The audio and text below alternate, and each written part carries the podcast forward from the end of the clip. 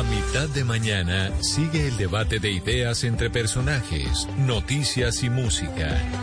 Ahora llegan a Mañanas Blue Oscar Montes, Ana Cristina Restrepo, Hugo Mario Palomar, Diana Mejía, Sebastián Nora, Mariana Palau, Gonzalo Lázari, Valeria Santos y Camila Zuluaga.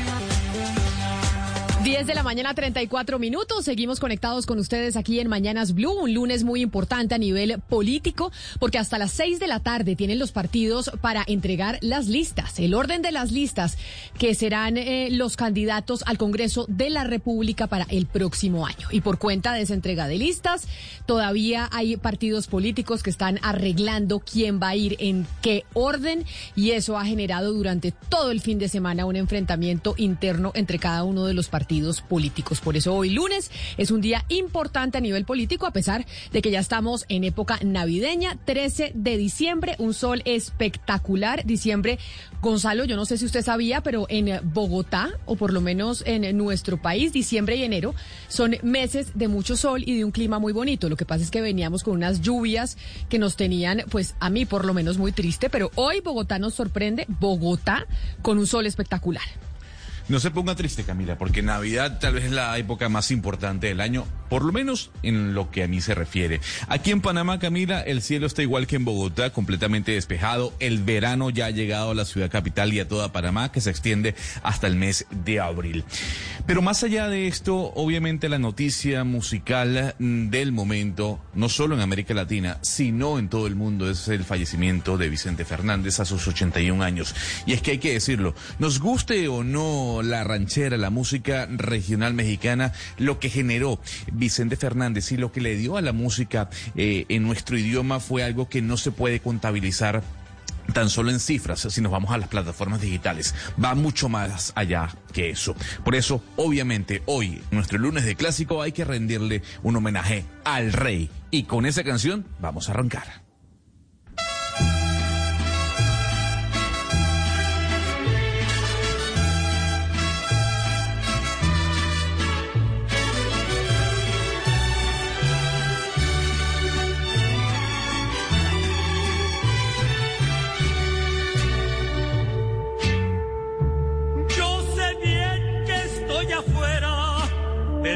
Que yo me muera, sé que tendrás que. Llorar,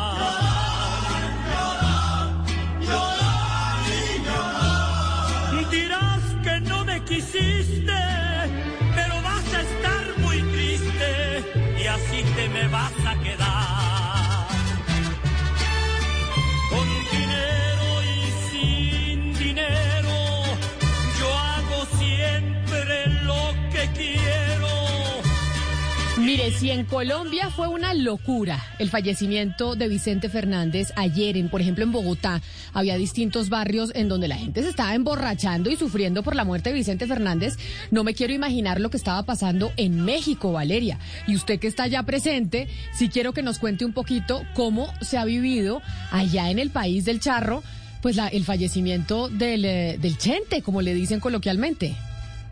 Mire, Camila, impresionante. Ayer eh, domingo, que fue además 12 de diciembre, un día pues muy importante para México porque fue es el día de la Virgen de Guadalupe. Se escuchaba por todas las calles las canciones de El Rey, como le dicen acá, de Don Chente.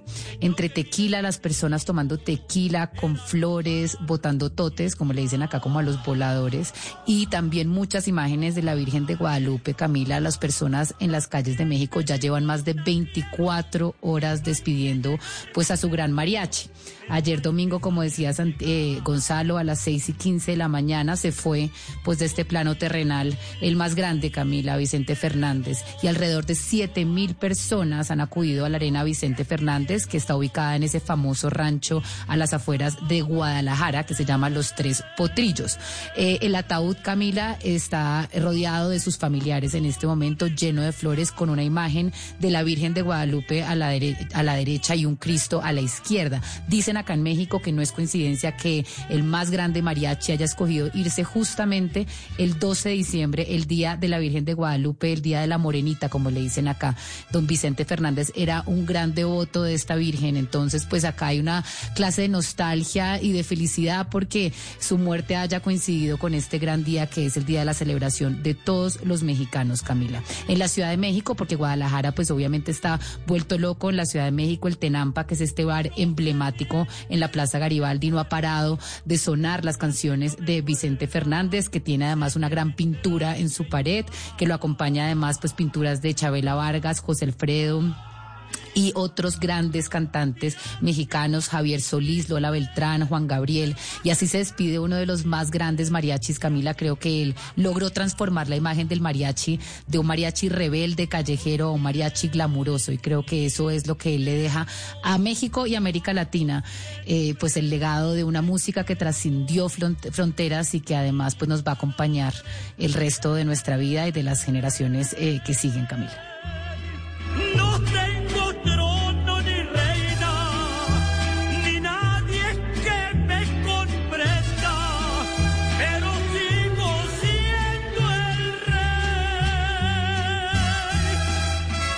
No sé si hay otro país de América Latina después de México que esté lamentando tanto la muerte de Vicente Fernández como Colombia. Yo creo que después de México los más aficionados al mariachi y a este tipo de música somos los colombianos. Pero ya que Valeria nos puso y Gonzalo nos pusieron esta canción de Vicente Fernández del Rey, hay alguien que se creía el rey en el Reino Unido y es el señor Boris Johnson que está atravesando una crisis o la va a atravesar eh, Mariana Palau porque las cosas en el Reino Unido están bastante complicadas. Ya confirmó el primer ministro la primera muerte por la variante Omicron del eh, COVID-19. Mejor dicho, ¿cuál es la crisis que atraviesa Boris Johnson en estos momentos? Pues Camila, usted se acordará que la semana pasada ha sido probablemente la semana más dura en cuanto se trata de política para el señor Boris Johnson, eh, por esas fiestas que se supone ocurrieron en la casa del señor Boris Johnson y en, edificios del gobierno el año pasado mientras el país estaba completamente cerrado. Pues a ese escándalo se suma en este momento que Omicron se viene y se viene muy duro. El señor Boris Johnson anoche dio un discurso. Eh, en televisión a todos los británicos y dice que para hacerle frente a esta avalancha de Omicron, su gobierno va a ofrecerle a todos los adultos del Reino Unido una dosis de refuerzo antes de que el año se acabe. Eso lo que significa, Camila, es que van a estar vacunando alrededor de un millón de personas diarias, de aquí hasta que se acabe el año. La cifra récord de vacunación de un día hasta el momento eh, del Reino Unido ha sido de alrededor de 840 mil personas. Entonces, entonces, es un incremento significativo de personas que se van a ver vacunados. Nunca se había visto este esfuerzo. Eh, y para hacerlo posible, pues se van a utilizar, obviamente, hospitales y otros centros de salud, pero también puntos temporales de vacunación y se va a desplegar el ejército, Camila, aproximadamente 40 unidades de soldados que van a ayudar a vacunar a todos los adultos que lo escojan, aquellos mayores de 18 que escojan eh, hacerse esto. Ahora, hay que decir que esto ya ha tenido fallas, ¿no? Usted se mete a la página del NHS, del Servicio Nacional de Salud, que es quien le da su vacuna, y trata de sacar una cita para vacunarse y se le cae el sistema. Y también hay que decirlo, porque otra cosa que dijo el señor Boris Johnson anoche fue que iba a que todos los adultos vacunados tenían que hacerse una prueba de antígenos todos los días. Y en el Reino Unido a usted le dan un kit de siete pruebas de antígenos gratis, se los manda también el Centro Nacional de Salud y usted se hace su prueba en su casa.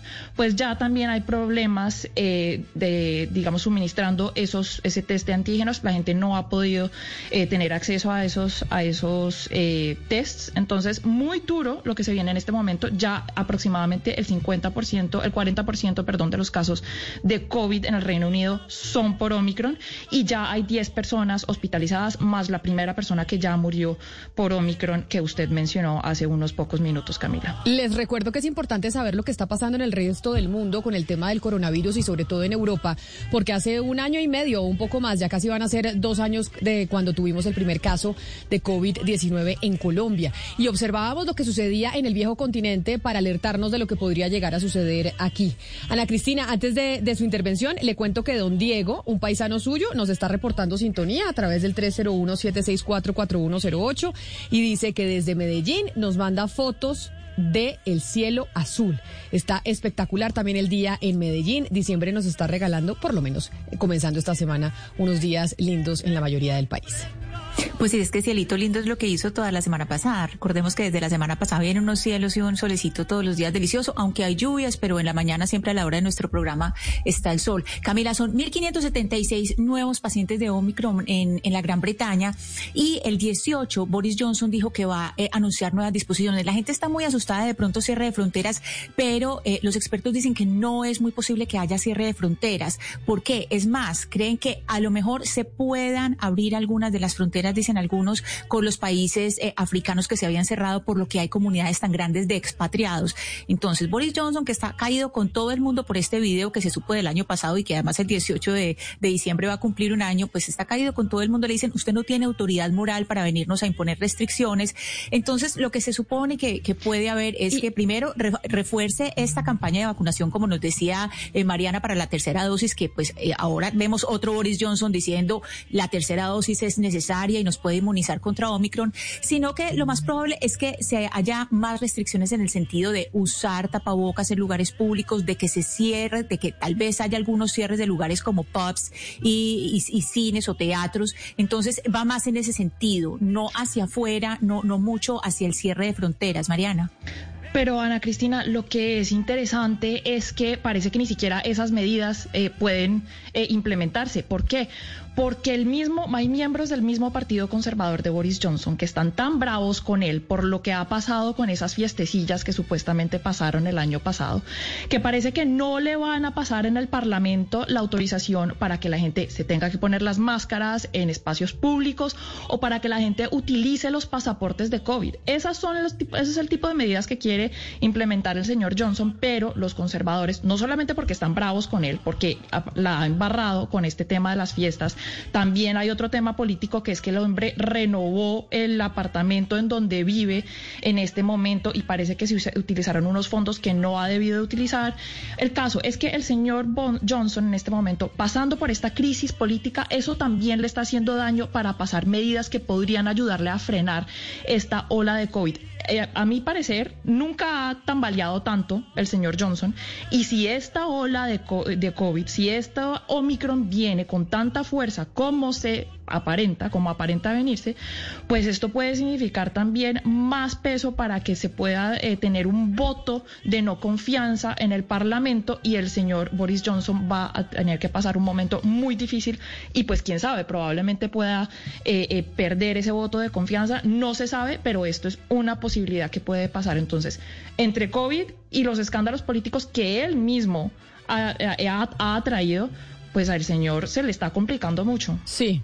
10 de la mañana, 46 minutos. Nos informan 301-764-4108. Nuestros oyentes que nos siguen reportando sintonía y mover para Barranquilla, porque en Barranquilla nos dicen que también el cielo está espectacular. Llega la ley del Montes a Mañanas Blue 1030 AM. ¿Cómo se mueve la política nacional y regional? ¿Qué está pasando en las campañas electorales? ¿En qué andan los candidatos? Información de primera mano para que usted esté bien informado. Aquí la ley del Montes. Y empezamos nuestra sección de la ley del Montes, don Oscar, en Barranquilla, pues hoy lunes que se cierran las listas al Congreso de la República y que en varios partidos políticos están, mejor dicho, agarrados del pelo. Y esa no es la excepción en el movimiento del pacto histórico porque la pelea por la séptima curul de la Cámara de Representantes en el Atlántico está para alquilar balcón. ¿Cómo es la historia y cómo es el cuento, don Oscar? Camila, mire, le cuento eh, cómo, es, cómo es la historia. Bueno, primero le digo que Barranquilla tiene sol decembrino, radiante, la mañana, espectacular.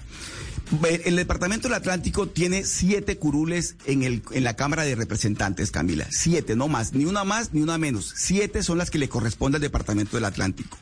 Hoy en día las cuentas de esas cámaras, de esas curules son las siguientes. El Partido Liberal tiene una, Cambio Radical tiene cuatro, cuatro cámaras, la U tiene una cámara, el Partido Conservador tiene una Centro Democrático no tiene cámaras. Ahí están las siete cámaras del Departamento del Atlántico. Pero ¿qué ocurre, Camila? Que el próximo año, en marzo, este, este panorama va a cambiar. ¿Por qué? Porque seguramente Cambio Radical, que tiene cuatro cámaras, va a perder una. Es decir, quedaría con tres los demás mantendrían las cámaras. Esa cámara que queda disponible es la que se están peleando en este momento, el pacto histórico, que usted ya sabe, el país sabe, todos los, los, los, intríngules que ha tenido la, la, escogencia de la cabeza de lista de ese grupo, que todavía, todavía no se sabe quién va a ser hasta el momento, Camila. Entonces, ¿qué está pasando? Que todos quieren meterse a pelear esa séptima eh, curul. El Partido Liberal no se la quiere dejar quitar. Esa es la razón por la cual el expresidente César Gaviria, lo sabe porque lo contó Daniel Coronel en Los Danieles, designó como Senado, como, eh, como una de sus eh, aspirantes al Senado, a la señora María Claudia Pérez, que es la cuñada del famosísimo, tristemente célebre, ex senador Eduardo Pulgar. Son 80 mil votos que le tiene garantizado Pulgar al Partido Liberal si eh, logra mantenerse con esta curul. Pero eso arrastraría la Cámara de tal manera que el Partido Liberal, Camila, no perdería su Cámara que tiene en el Departamento del Atlántico. De tal manera que el espacio que le está quedando exclusivamente al pacto histórico es quitarle una Cámara al centro, al, Partido Cambio Radical y lograr meter allí a uno de sus de sus eh, designados en la en la cámara que puede ser el, senador el, el, presentador SCAF, Ahmed SCAF o puede ser eh, el doctor del Río, el abogado del Río. De tal manera que así están las cosas en el Departamento del Atlántico en este momento, Camila, en lo que tiene que ver con la Cámara de Representantes. El Senado, yo creo, Camila, que al Departamento del Atlántico no le va a ir tan bien. En este momento el Departamento del Atlántico tiene 12 senadores oriundos del Departamento del Atlántico. 12, es uno de los departamentos con más senadores. Pero yo creo que en marzo de esos 12 se van a perder tres. En marzo el Departamento del Atlántico podría quedar con nueve senadores nomás, porque yo creo que este, este, este, esta llegada, esta irrupción con tanta fuerza del pacto histórico va a mover las fichas en todo el país, pero particularmente en el Departamento del Atlántico y en Barranquilla, Camila. Pero ¿sabe qué es lo que pasa, Oscar? Este tema del pacto histórico, la situación no es solo irregular en el Atlántico, en el Valle del Cauca, también en el pacto histórico están con problemas con las listas. Acuérdese usted que el pacto histórico tiene incluido al Polo Democrático dentro de ese movimiento. Y ahí había gente muy fuerte del Polo Democrático en el Valle, Hugo Mario. Y desde Bogotá se tomó otra decisión. Desde Bogotá se tomó la decisión que quien va a liderar esa lista de la Cámara en el Valle, ¿quién es? ¿Usted sabe ya quién va a liderar la lista por el polo o por el pacto histórico en el Valle del Cauca? Que ese es otro de los puntos de conflicto. Camila, pues varios nombres eh, han sonado en los últimos días a propósito de las listas de Congreso y sobre todo a la Cámara de Representantes por el Valle del Pacto Histórico. Debería ser cabeza de lista, de acuerdo a lo que han informado personas muy allegadas al polo, Alfredo Mondragón, uno de los líderes eh, de la ciudad que estuvo promoviendo las protestas durante el pasado paro nacional. Pero recuerde usted que también hay un, un señor de los medios alternativos de comunicación, José Alberto Tejada, que ha sido postulado por los eh, jóvenes de las barricadas para que sea cabeza de lista a la Cámara por el Departamento del Valle. Entonces, está por definirse exactamente quiénes van a ser las cabezas de lista de estos partidos, Camila, en este departamento. La situación de las listas, seis de la tarde se cierra. A las seis de la tarde en eh, la registraduría tienen los partidos políticos que entregar las listas de quienes van a ser los aspirantes al Congreso de la República el próximo año. Acuérdense que cuando la lista es cerrada, como en el caso del pacto histórico, pues la situación es más compleja porque depende en qué puesto va. Es muy importante para tener una curula garantizada en el legislativo. Vamos a ver hoy, a estar pendientes entonces durante todo el día cómo quedan organizadas esas listas de los diferentes partidos partidos políticos con miras a las elecciones del próximo año. Llega la ley del Montes a Mañanas Blue 1030 AM. ¿Cómo se mueve la política nacional y regional? ¿Qué está pasando en las campañas electorales? ¿En qué andan los candidatos? Información de primera mano para que usted esté bien informado. Aquí la ley del Montes.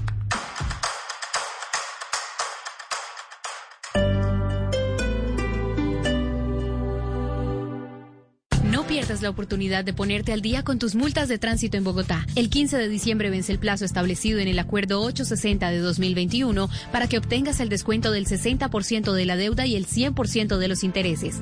Aplica para deudores de multas y acuerdos de pago que presenten mora entre el 12 de marzo de 2020 y el 27 de agosto de 2021. Aplican restricciones. Mayor información en www.movilidadbogotá.gov.co. En la Secretaría Distrital de Movilidad trabajamos para ti. Alcaldía de Bogotá. Te invitamos a sumergirte y disfrutar de una experiencia única con Pacificanto. El mar empieza aquí. El show de iluminación del Jardín Botánico de Bogotá, inspirado en la magia de las ballenas jorobadas. Del 6 de diciembre al 16 de enero. Consulta horarios y tarifas en www.bogotá.gov.co. En Navidad, Bogotá está mejorando.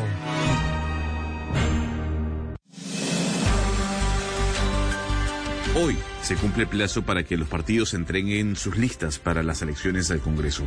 Hubo varias peleas internas para definir algunos nombres y eso provocó varias renuncias. A las 12 y 15 y luego de las noticias del mediodía hablaremos con las cabezas de lista de los partidos para hablar del inicio de la campaña del Congreso.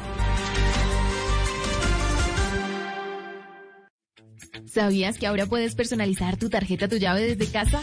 Entra a www.tullaveplus.gov.co. Ingresa a la opción Personalización Tu Llave desde casa y selecciona Regístrate aquí. Solo debes seguir los pasos. ¿Y tú, ya tienes tu tarjeta personalizada Tu Llave? Bogotá está mejorando. Transmilenio, Alcaldía Mayor de Bogotá. Con el pico y placa solidario, accede a tu permiso diario, semestral o anual para circular por la ciudad sin las restricciones del pico y placa. Así, contribuyes con el sostenimiento y mejoramiento del sistema integrado de transporte público de Bogotá. Mayor información en pico y placa solidario.movilidadbogotá.gov.co. Secretaría Distrital de Movilidad, Alcaldía de Bogotá.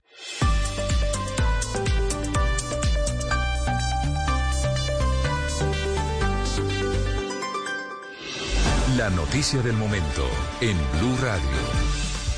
Y tenemos noticia del momento 10 de la mañana 55 minutos. Otro fallecimiento del entretenimiento en esta oportunidad tiene que ver con la televisión colombiana y con una de las mujeres, una de las primeras actrices que tuvo la televisión de nuestro país. En la madrugada de hoy murió la conocida actriz Raquel Hércole a sus 81 años. Hoy, 13 de diciembre, falleció Raquel Hércole, que además, pues yo no sé, Ana Cristina, si usted era muy novelera cuando chiquita, pero le doy pues el repertorio de Raquel Hércole de las famosas novelas en las que participó. Una de las más famosas fue ¿Por qué mataron a Betty si era tan buena muchacha? En nombre del amor en 1963, La Londra en 1964, Policarpa Salabarrieta, Impaciencia del Corazón 1965, una ángel de la calle en el 66, El enigma de Diana en el 67, Cartas a Beatriz en el 69 y La sombra de un pecado en 1970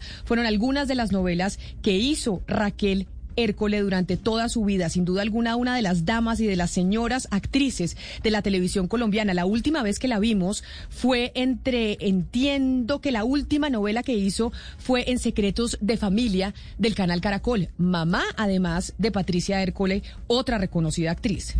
Una, una gran dama de la actuación, Camila, eh, llamada por algunos en su momento como la Sofía Loren colombiana, ¿no? Por su belleza y su elegancia, su porte, su distinción sobre todo, pero, pero realmente una, una gran actriz la que hoy se va dejando claro su legado y sobre todo a su hija, Patricia, que entiendo no ha vuelto a, a participar de series ni de, ni de telenovelas en, en Colombia. Sí, Camila, lo que pasa es que si uno eh, mira hacia atrás en la historia de, de Raquel Hércole, pues desde los años 60, eh, ya hay muchas eh, distintas producciones de televisión en las que está ella. Hace mucho tiempo no la veíamos, pero es de una época, eh, Camila y oyentes, en que había otra forma de aproximarse al público y las actrices eran, se caracterizaban por, por una elegancia, es decir, por una sofisticación en su manera de dirigirse a la gente, en su manera de actuar. Eran otras épocas completamente distintas y definitivamente Raquel Hércules sí es una de las mujeres más hermosas que ha tenido la televisión ¿no? No solamente porque se hizo esa primera asociación con la belleza de, de Sofía Loren, por esa similitud con Sofía Loren, sino porque su hija después, eh, Patricia Hércole, también tomó ese legado, una gran bailarina, una gran actriz. Entonces, digamos que se empieza a acabar una época de actrices supremamente elegantes y sofisticadas en, en su, no solamente en el escenario, sino en, su, sino en su manera de dirigirse al público, en su contacto con la gente. Hay una producción, tal vez la última producción en la que la vimos y vamos a recordarla fue en la producción del canal Caracol, Secretos de Familia en el 2010, como yo les mencionaba. Raquel Hércules, Teresa. Los muertos no pueden reparar los errores que cometieron, pero los vivos tenemos que seguir aquí. Ella tiene el control de su familia. La familia se debe mantener unida, no importa lo que se tenga que hacer. Un secreto pondrá a prueba su temple y su relación de familia. No quiero que nadie más lo sepa. Eso lo podemos manejar entre las dos. Secretos de familia. Una historia donde cada una de ellas tiene un secreto. Fue la última producción, Oscar Montes, en la que vimos a, Ra a Raquel Hércole en la televisión colombiana. Sí, Camila, y recuerde que estuvo casada con Felipe, ¿no? Felipe, uno de los eh, de los tolimenses, Emeterio y Felipe. Él, ella fue pues la esposa de, de Felipe, uno de los tolimenses de ese de ese ese grupo musical eh, que nos hacía divertir tanto a los colombianos en una época en que obviamente hacía, hace muchos años, pero el grupo de los tolimenses eh, tuvo como uno de sus integrantes a Felipe, el esposo de Raquel Hércole, el papá de Patricia Hércole, de tal manera que se hizo una pérdida, como dicen a Cristina, una pérdida muy grande para la televisión colombiana, porque era la época de la televisión en blanco y negro, Camila. Entonces, para que se dé cuenta de qué estamos hablando, de doña Raquel Hércole, una gran, gran actriz y una excelente mujer, una mujer extraordinaria, muy comprometida con las causas sociales. Yo recuerdo mucho en esa época cuando se hacía la, la, caminata por la solidaridad, ¿se acuerda usted? Siempre contaba con la presencia de doña Raquel Hércole en esos desfiles, Camila. Pero si se fija usted, Hugo Mario, hay una coincidencia entre el fallecimiento de ayer de Vicente Fernández y el fallecimiento de hoy en esta madrugada de esta gran dama de la televisión colombiana, Raquel Hércole. Los dos a los 81 años. Sí, sí, Camila. Eh, pero bueno, siempre estuvieron eh, muy, muy activos cuando la salud se los permitió, aportando a la cultura y, y al mundo de, de, las artes, ¿no? Raquel Hércules estuvo también, pues, como usted lo estaba recordando hasta hace poco, eh, participando de algunas producciones, pero obviamente pues ya la salud no, no le permitió seguir en la actividad del espectáculo, en la actividad del entretenimiento, y bueno, se nos ha ido hoy, al igual que Vicente Fernández, dos pérdidas muy importantes para, para la cultura y el arte latinoamericano.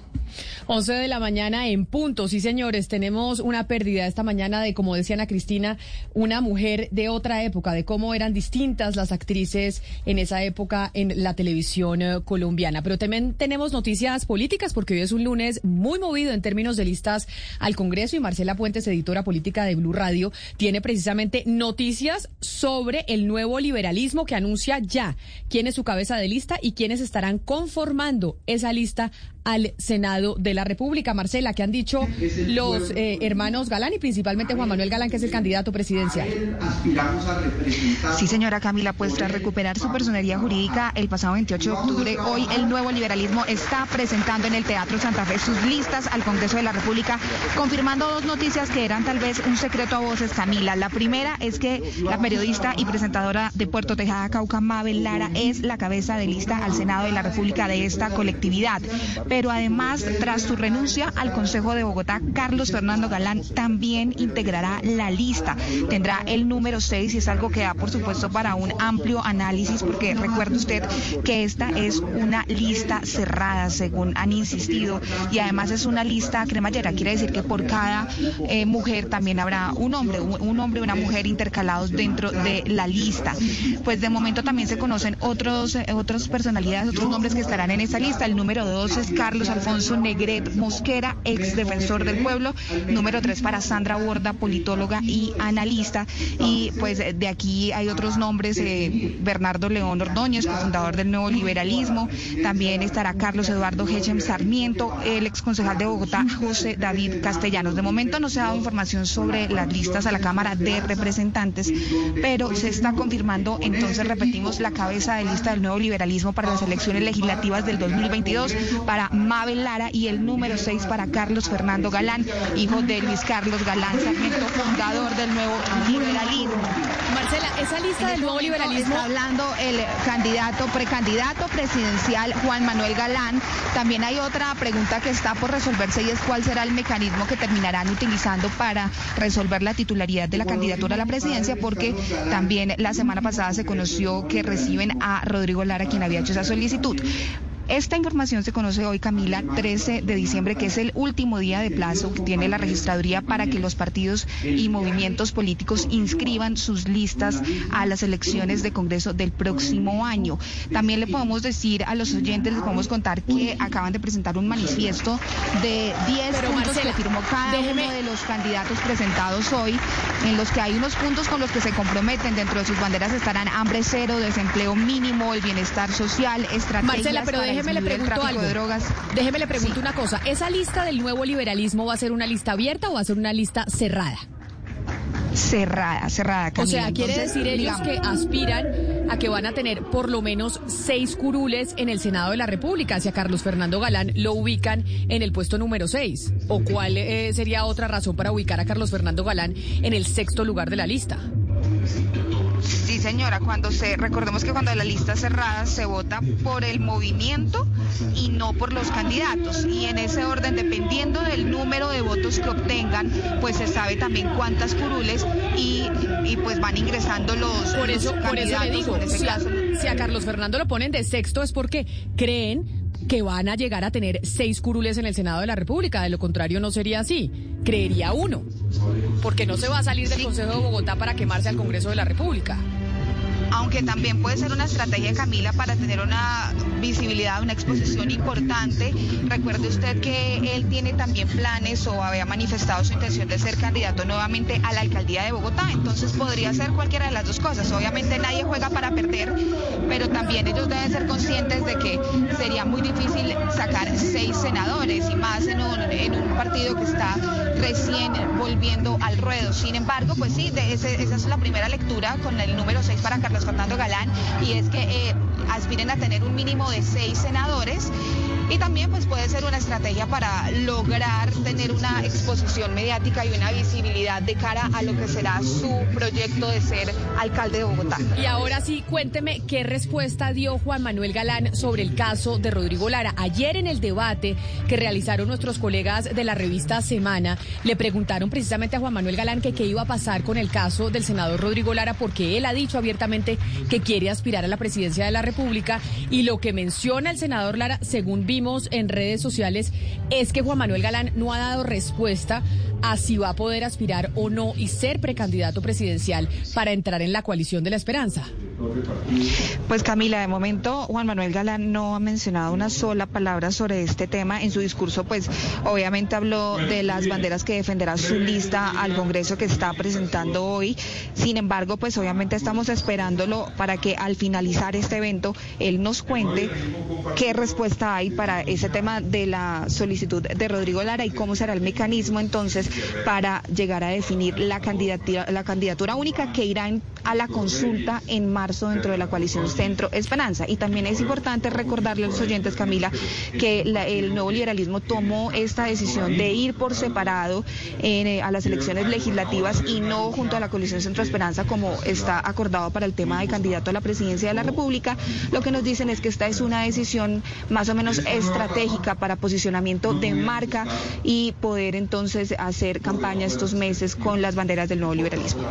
Marcela Puentes, desde la sede del nuevo liberalismo, precisamente en donde están anunciando dónde y cómo serán las listas al Congreso de la República. Marcela, gracias. varias cosas, Camila, eh, después de escuchar esta noticia. Eh, primero, pues digamos, la posibilidad de que un partido avale a más de un candidato no está tan clara por parte del Consejo Nacional Electoral. Es decir, es un tema que está abierto a un debate jurídico. Entonces, si ellos van, eh, si, el, si el nuevo liberalismo va a avalar a Rodrigo Lara y al señor Juan Manuel Galán, esto debe tener una respuesta específica por parte del Consejo Nacional Electoral porque esto no está claro. La otra es la apuesta de poner a Carlos Fernando Galán de número 6. cuando uno vaya a ir a votar, Camila, pues uno tiene que entender que el nuevo liberalismo tomó la decisión de competir en pues digamos, en contra de la lista del señor Humberto de la Calle, que va a estar como lista del Senado por la coalición de la esperanza. Entonces uno dice, claro, el centro se está fracturando completamente. Es decir, la apuesta de que ellos vayan a sacar seis senadores compitiendo con la lista de Humberto de la Calle, pues es una apuesta que yo veo bastante difícil de lograr. Y pues la candidatura de, las, de la profesora Sandra Borda, yo esa no la tenía tan clara. Yo sabía que era jefe de debate, pero no sabía que ya de una vez, pues la politóloga que siempre ha sido académica se iba a lanzar a la política de esta forma, lo cual a mí me parece pues una noticia positiva. Sin embargo, me parece que están haciendo unas apuestas muy ambiciosas, entendiendo que están fracturando el centro. Es una apuesta audaz, Valeria, sin duda, es una apuesta por el voto de opinión. Eso sí, es una lista al Senado la que está presentando hoy el nuevo liberalismo de lujo, me parece a mí, y lo digo con respeto por las demás listas, pero pues tener a Mabel Lara, a Carlos Negre, a Sandra Borda en la lista, incluso a Carlos Fernando Galán es esto, se le están jugando por el voto de opinión porque aquí no hay maquinarias, aquí no hay estructuras políticas detrás de estas personas. Bueno, Galán ya se contó en las elecciones a, la alcaldía, sacó más, de un millón de votos, estuvo cerca de la votación de Claudia López, pero digamos el resto son eh, líderes de opinión más que dirigentes políticos. Entonces, creo que ellos se la juegan con el voto de opinión y seguramente les va bien. Pues vamos a ver cómo les va, porque esa es la apuesta que están haciendo el día de hoy. Hoy a las seis de la tarde se cierran entonces las inscripciones para ver quiénes van a aspirar al Congreso de la República el próximo año. 11 de la mañana, nueve minutos. Pero no solo eso es noticia hoy en Colombia. También es noticia Hidroituango, o viene siéndolo todo el año, porque con el anuncio por parte de las aseguradoras del pago por la contingencia del 2018 en ese proyecto hidroeléctrico que no solo le importa a Antioquia, sino que le importa al resto del país, pues la alcaldía de Medellín va a firmar un contrato para que se reinicien las obras y finalmente se pueda concluir el proyecto. Alcalde de Medellín, Daniel Quintero, bienvenido a Mañanas Blue. Mil gracias por acompañarnos el día de hoy. Camila, un saludo muy especial a ti, a la mesa, deseándoles feliz Navidad y un próspero Año nuevo a ustedes y a todos, obviamente, los ciudadanos que nos están escuchando en este momento. Un saludo de Navidad también para usted. Mire, yo quiero que usted escuche lo siguiente, Ana Cristina, porque a usted EPM, Empresas Públicas de Medellín, le negó un derecho de petición que usted puso junto al ingeniero Santiago Ortega para conocer aspectos específicos de la construcción del proyecto hidroeléctrico Ituango. ¿De qué información se trataba? ¿Qué fue lo que usted le solicitó a EPM y por qué les dijeron que no? Sí, Camila, resulta que el 4 de noviembre el ingeniero y profesor Santiago Ortega y yo hicimos un derecho de petición a empresas públicas para obtener las actas del Comité de Diseño y Construcción. Son las actas 176, 177, 178, 179, 180 y 181 que tienen que ver con decisiones de construcción, sobre todo con lo de la Galería Auxiliar de Desviación, que fue la que se desplomó el 28 de abril en la contingencia de 2018. EPM que nos respondió, nos respondió el 30 de noviembre diciendo que por asuntos de, de defensa jurídica, pues que no podía liberar esa información, que en 15 años se liberaba esa información. Nos respondió el señor Estefano Giovanni de Ubaldo Cancioni, que es el, el director de, desarrollo del proyecto eh, hidroeléctrico Ituango. Entonces, Camila, ¿por qué es importante esa información en este momento? Porque precisamente el alcalde Daniel Quintero es el que ha dicho pues que no es suficiente con lo que dice la aseguradora que va a pagar, que la aseguradora dice que va a pagar 983 millones de dólares, 633 millones se pagarían a EPM en enero de 2022 y 350 millones que ya han sido pagados. Entonces, por eso ese derecho de petición es importante porque esa información ahora es eh, crucial que sea pública para saber cuáles fueron esas decisiones que se tomaron en ese entonces. Y yo le quisiera preguntar al alcalde Daniel Quintero precisamente sobre esas actas. ¿Por qué no pueden ser públicas? Bueno, no, no sabía ni siquiera que había, se había realizado ese derecho de petición. Eh, seguramente esas actas pues están, hacen parte de toda la información que ha recaudado la Fiscalía General de la Nación, que ha recaudado la Contraloría General de la República, la Procuraduría General también.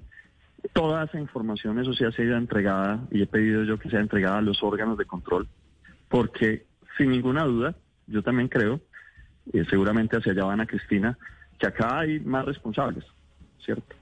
Personas que eventualmente tomaron decisiones de un lado y del otro como, como efectivamente lo ha expresado ya la Contraloría. La Contraloría en su fallo condena a contratistas, diseñadores, interventores y constructores, condena a políticos que tomaron decisiones al respecto, a Sergio Fajardo Valderrama, a Luis Alfredo Ramos y otros tantos, hasta sumar cerca de 26 personas, eh, y algunos exgerentes de EPM, algunos directivos de EPM también, y de Hidroituango, de la sociedad Hidroituango. Señor alcalde. Y los ha, y los ha condenado a todos a pagar un monto de 4.3 billones de pesos, entendiendo que ese es el monto que había actualizado de daños EPM para julio del 2019. Desde entonces. Señor alcalde, usted usted nos permite usted nos permite por favor usted nos permite por favor escuchar eh, cuál es la importancia de esas actas y actualizado en 9.9 billones de pesos cuando pusimos la demanda. Recuerden que nosotros pusimos una demanda de 9.9 billones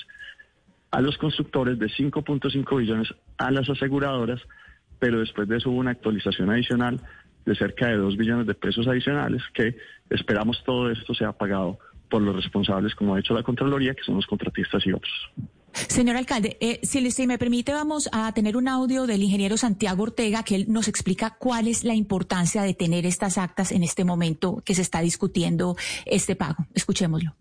Ana Cristina y yo pedimos esas actas como para un derecho de petición para ver efectivamente qué había pasado, pero en empresas públicas las negaron diciendo que eso, que alegando que había un, un tema de defensa jurídica de la empresa con esas, con esas actas. Pero dado que tenemos una discusión pública sobre lo que pasó, que hay acusaciones de lado y lado, que el alcalde de hecho con los seguros no iban a pagar y luego sí pagaron y que todo está, y que las decisiones de la GAT se están volviendo el centro neurálgico de, de toda la discusión de Lituango hay que tener esa información, es importante que el público conozca la información para ver efectivamente cómo fue ese proceso de toma de decisiones si fue un proceso de toma de decisiones concertado y aprobado por empresas públicas o si fue un, proceso, un, un, proceso, como el alcalde dice, tomado de espaldas a la empresa.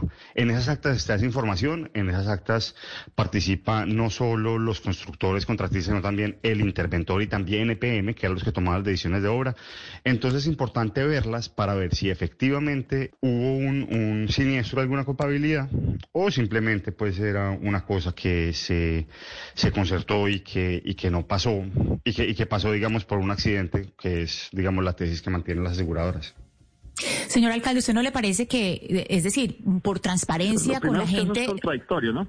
Es contradictorio lo que acaba de decir el, el ingeniero, porque lo que dice eventualmente es que eh, si FM estuvo en las decisiones, entonces se, convirtió en un accidente. No. Lo que, lo que diría eso es que hay más responsables, que es diferente pero en cualquier caso, en un caso o en el otro, lo claro es que hay responsables.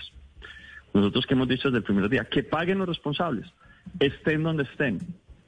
Hay gente que quiere que los contratistas no paguen, y pues eso es una línea argumentativa que hacen algunas personas que evidentemente no quieren a EPM y que quieren que EPM asuma todos esos costos porque les parece más importante proteger a unas empresas privadas que defender a EPM. A mí como alcalde de Medellín me interesa defender el PM y a eso estoy dedicado, porque fue además lo que prometí en campaña. Yo prometí en campaña que iba a sacar adelante Hidroituango y lo vamos a sacar adelante. Ese es nuestro segundo tiempo. Y que íbamos a recuperar la plata y que pagaran los responsables, pues están pagando. Y eso nos tiene muy contentos. A otros no los tiene contentos, evidentemente.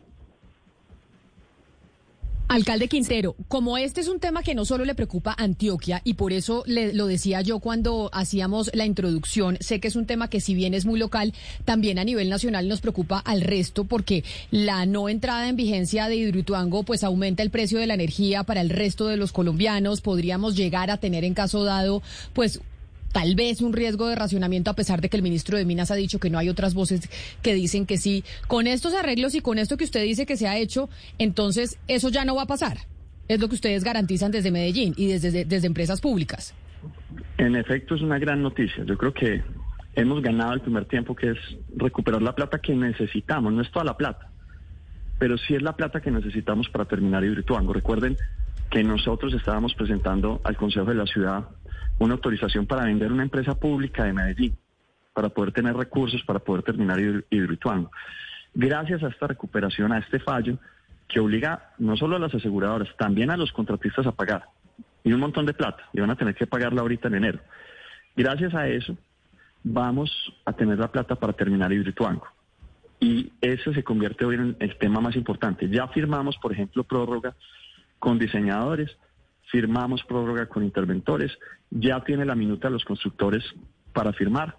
Y una vez que he firmado eso, entonces no debería haber ningún inconveniente para avanzar en el lanzamiento de concretos y otras obras que ellos estaban encargados. Y entre tanto tenemos firmados ya todos los otros contratistas que no tienen problemas, por ejemplo General Electric, algunas empresas de Países Bajos que están haciendo obras subacuáticas. Este es el proyecto de infraestructura más importante del país, pero también el más complejo quizá del planeta. Hay obras que se están haciendo a 50 metros de profundidad, con robots submarinos, con buzos expertos, con diseños tremendamente complejos, tareas tremendamente delicadas que hay que atender con mucha delicadeza para que no vayan a fallar. A eso estamos dedicados ahorita. Alcalde, hay un tema que yo no entiendo y que creo que parte de la opinión pública no está entendiendo bien sobre pues este acuerdo al que se llegó con la, con la aseguradora Mafre. Porque si la aseguradora dice, listo, yo pago, pues de facto quiere decir que no pudo haber... Eh, pues digamos, ni culpa ni dolo por parte de los contratistas, porque si no, entonces una aseguradora no entraría a pagar, sino entrarían a pagar los contratistas. No es contradictorio que la aseguradora haya dicho yo pago y todavía se siga insistiendo en que hubo culpa de los contratistas. Es que hay algo especial sobre este seguro, que es un muy buen seguro, y es que el seguro no es solo de EPM. El beneficiario es EPM, pero el seguro es de EPM y los contratistas. Incluso el acuerdo de pago para poder pagar las pólizas del seguro se dio en los siguientes términos. Usted EPM pague la póliza, nosotros contratistas que estamos asegurados también por parte de la póliza, pagamos los deducibles. Esto va a sumar cerca de 800 mil millones de pesos que van a tener que pagar ahorita y eh, Valeria. claro, alcalde, pero una aseguradora, así la aseguradora estuviera cubriendo a los contratistas, si usted eh, si usted ejerce dolo o culpa grave, pues la aseguradora, la aseguradora le dice, no, yo no le tengo por qué responder a usted si, usted es el culpable. Si usted tiene un carro y choca a otro, la aseguradora también lo cubre, depende del seguro que tenga. Así usted tenga la culpa, pues para eso compran unos seguros, para que cuando se equivoque, choca a alguien, entonces usted no le toque pagar el otro carro. Y más o menos es lo que pasa acá.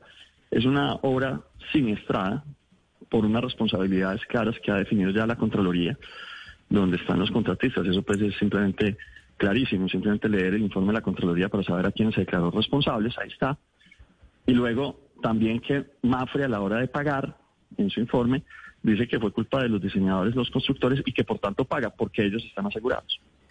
Sí, pero eh, señor alcalde, lo que dice lo que dice el contrato es que claro, se paga, tienen que pagar si EPM demuestra ante un juez que hubo responsabilidad de los constructores, es decir, que los constructores tienen responsabilidad en el siniestro. Esta mañana el contralor Carlos Felipe Córdoba dijo aquí en estos micrófonos de Mañanas Blue que no sabía, no sabía nada de corrupción de los contratistas o que hayan bajado calidad en los materiales, que eso no está dentro de su información, aunque usted eh, siga insistiendo en eso. Yo le quisiera preguntar qué pasó con la licitación que usted anunció para buscar nuevos eh, contratistas.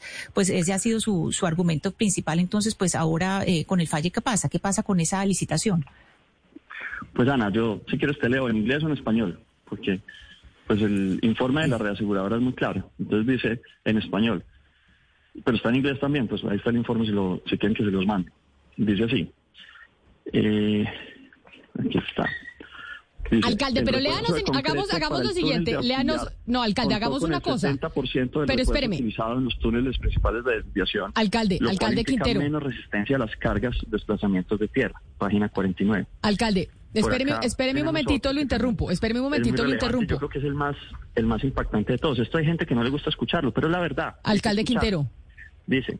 Alcalde, no, pero espéreme, alcalde Quintero, ¿usted me está escuchando o no me está escuchando? De 1.3 metros alcalde. a 1.5 metros lo que significó que se instalaran un 25% menos de pernos en la corona del túnel. Alcalde. Y así les puedo seguir leyendo el informe de la misma aseguradora. Alcalde, ¿usted me está oyendo? Que dice es que, hay una responsabilidad y luego la Contraloría que dice el alcalde. que hay además también responsabilidad por las decisiones que se tomaron. A esto le faltan varias etapas. Alcalde. A esto le falta fiscalía, le falta procuraduría. Pero lo importante, aquí la buena noticia es, acá hay una alcaldía con carácter, un EPM que emprendió una batalla moral para recuperar recursos públicos de los antioqueños. Alcalde Quintero. de eso hay un fallo fiscal que significa 4.3 billones de pesos que recuperamos. A eso se le va a sumar una plata adicional de deducibles. Alcalde Quintero, ¿usted me escucha? No, vamos a ver si me ayudan en, en, la, en la comunicación. Alcalde Quintero, es que hacer una entrevista sí es muy difícil. Alcalde, ¿usted me oye? La mejor empresa de producción de energía. Alcalde. Alcalde Quintero, ¿usted me escucha? Sí, Es que, sí, aló, es que usted, creo que no tenía el micro, el, eh, la bocina puesta en el, en, el oído, ¿o sí? No, no sé, no sé. No los estaba escuchando, estaba hablando. Sí, sí, sí, no me estaba oyendo. Por eso le decía, es que como usted le dice a Ana Cristina que nos lee en inglés o en español, léanos en inglés, Mariana, ayúdenos con la traducción del alcalde, por favor. De una. Sí, a ver, de una. hagámosle de una Mi vez que inglés- estamos en diciembre. Mi, mi inglés es, mi inglés es bien paisa, pero. no se preocupe. entiende. Ma- Mariana, ayúdeme con la traducción porque es que el alcalde dice que nos lee en inglés o en español. Entonces acá le tengo la traductora y usted lee, ¿le parece? Estoy atenta, entonces alcalde. Vamos a, empezar, vamos a empezar por la página, déjame un segundo, por la página 49. Este es quizá uno de los más duros. Dice así, the rock vault spacing in the crown was increased from 1.3 meters to 1.5 meters, which means that about 25% fewer rock bolts were installed in the same section of the tunnel crown. Perfecto, alcalde. A ver, eh, Mariana, ¿qué dijo el alcalde en la lectura del, del texto No, tanto en inglés o en el español de la aseguradora Mafre? El alcalde está manejando un- un- unos temas muy técnicos que yo no sé cómo traducir, alcalde, así que por favor ayúdeme. Le entendí, estamos hablando de una especie de tornillos, ¿cierto? Que se incrementó Sí, la sí, altura también de... Ok, perfecto. Y se instalaron la en, la en una sección del túnel, a la distancia, exactamente, que es de, de 1.3 metros a 1.5 metros. Exactamente. Entonces, al ampliar la distancia entre los pernos, terminaron instalando menos pernos de los que debieron haber instalado. Esos tornillos gigantes que ustedes ven a veces cuando están en, en carretera, que ven unos, unos especies de tornillos gigantes que tienen las montañas. Bueno, aquí se instaló 25% menos de esos pernos. Pero también, pues, y hay un montón de, de informes de cómo se redujo el número de pernos, de concretos, de la calidad de la malla. Ese es el informe de la aseguradora a la hora de pagar. ¿Cierto? Sí, eh, sí, señor esto, alcalde, por eso- pagando. Por eso, por eso es que- bueno obtener las actas, por eso sería bueno tener públicas las actas. Pero, pero señor alcalde, por, eh, por favor, contésteme la pregunta público, sobre ¿no? la licitación. Eh, no, no, no, las actas no son públicas. Las actas que estamos pidiendo no han sido públicas y se nos negaron. Ah, Señor alcalde, cuéntenos de la licitación, por favor. Usted anunció la licitación para buscar nuevos contratistas. ¿Qué pasó con esa licitación? Eh, ¿Cuándo, Pues ¿cuándo se la haría? buena O- o- noticia, Sí, señor. La buena noticia es que una de las razones más importantes para ir a la licitación es que el fallo de Contraloría, que ya se había dado en primera instancia y que era muy probable que se diera en segunda, se vio y que luego quedaba faltando la ejecución del, por parte del Consejo de Estado, el control de legalidad, es que dos cosas pasan al tiempo. La primera es que los contratistas deben pagar. Y bueno, y todos los responsables. Yo a veces menciono a los contratistas, pero ahí está Fajardo, ahí está un montón de gente. Y que quedan, y la segunda sanción, esa es la primera, la segunda sanción es que quedan inhabilitados para continuar cualquier obra pública hasta que no paguen. Ante el riesgo que no pagaran, pues había que iniciar una licitación porque o si no, el proyecto se quedaba sin contratistas.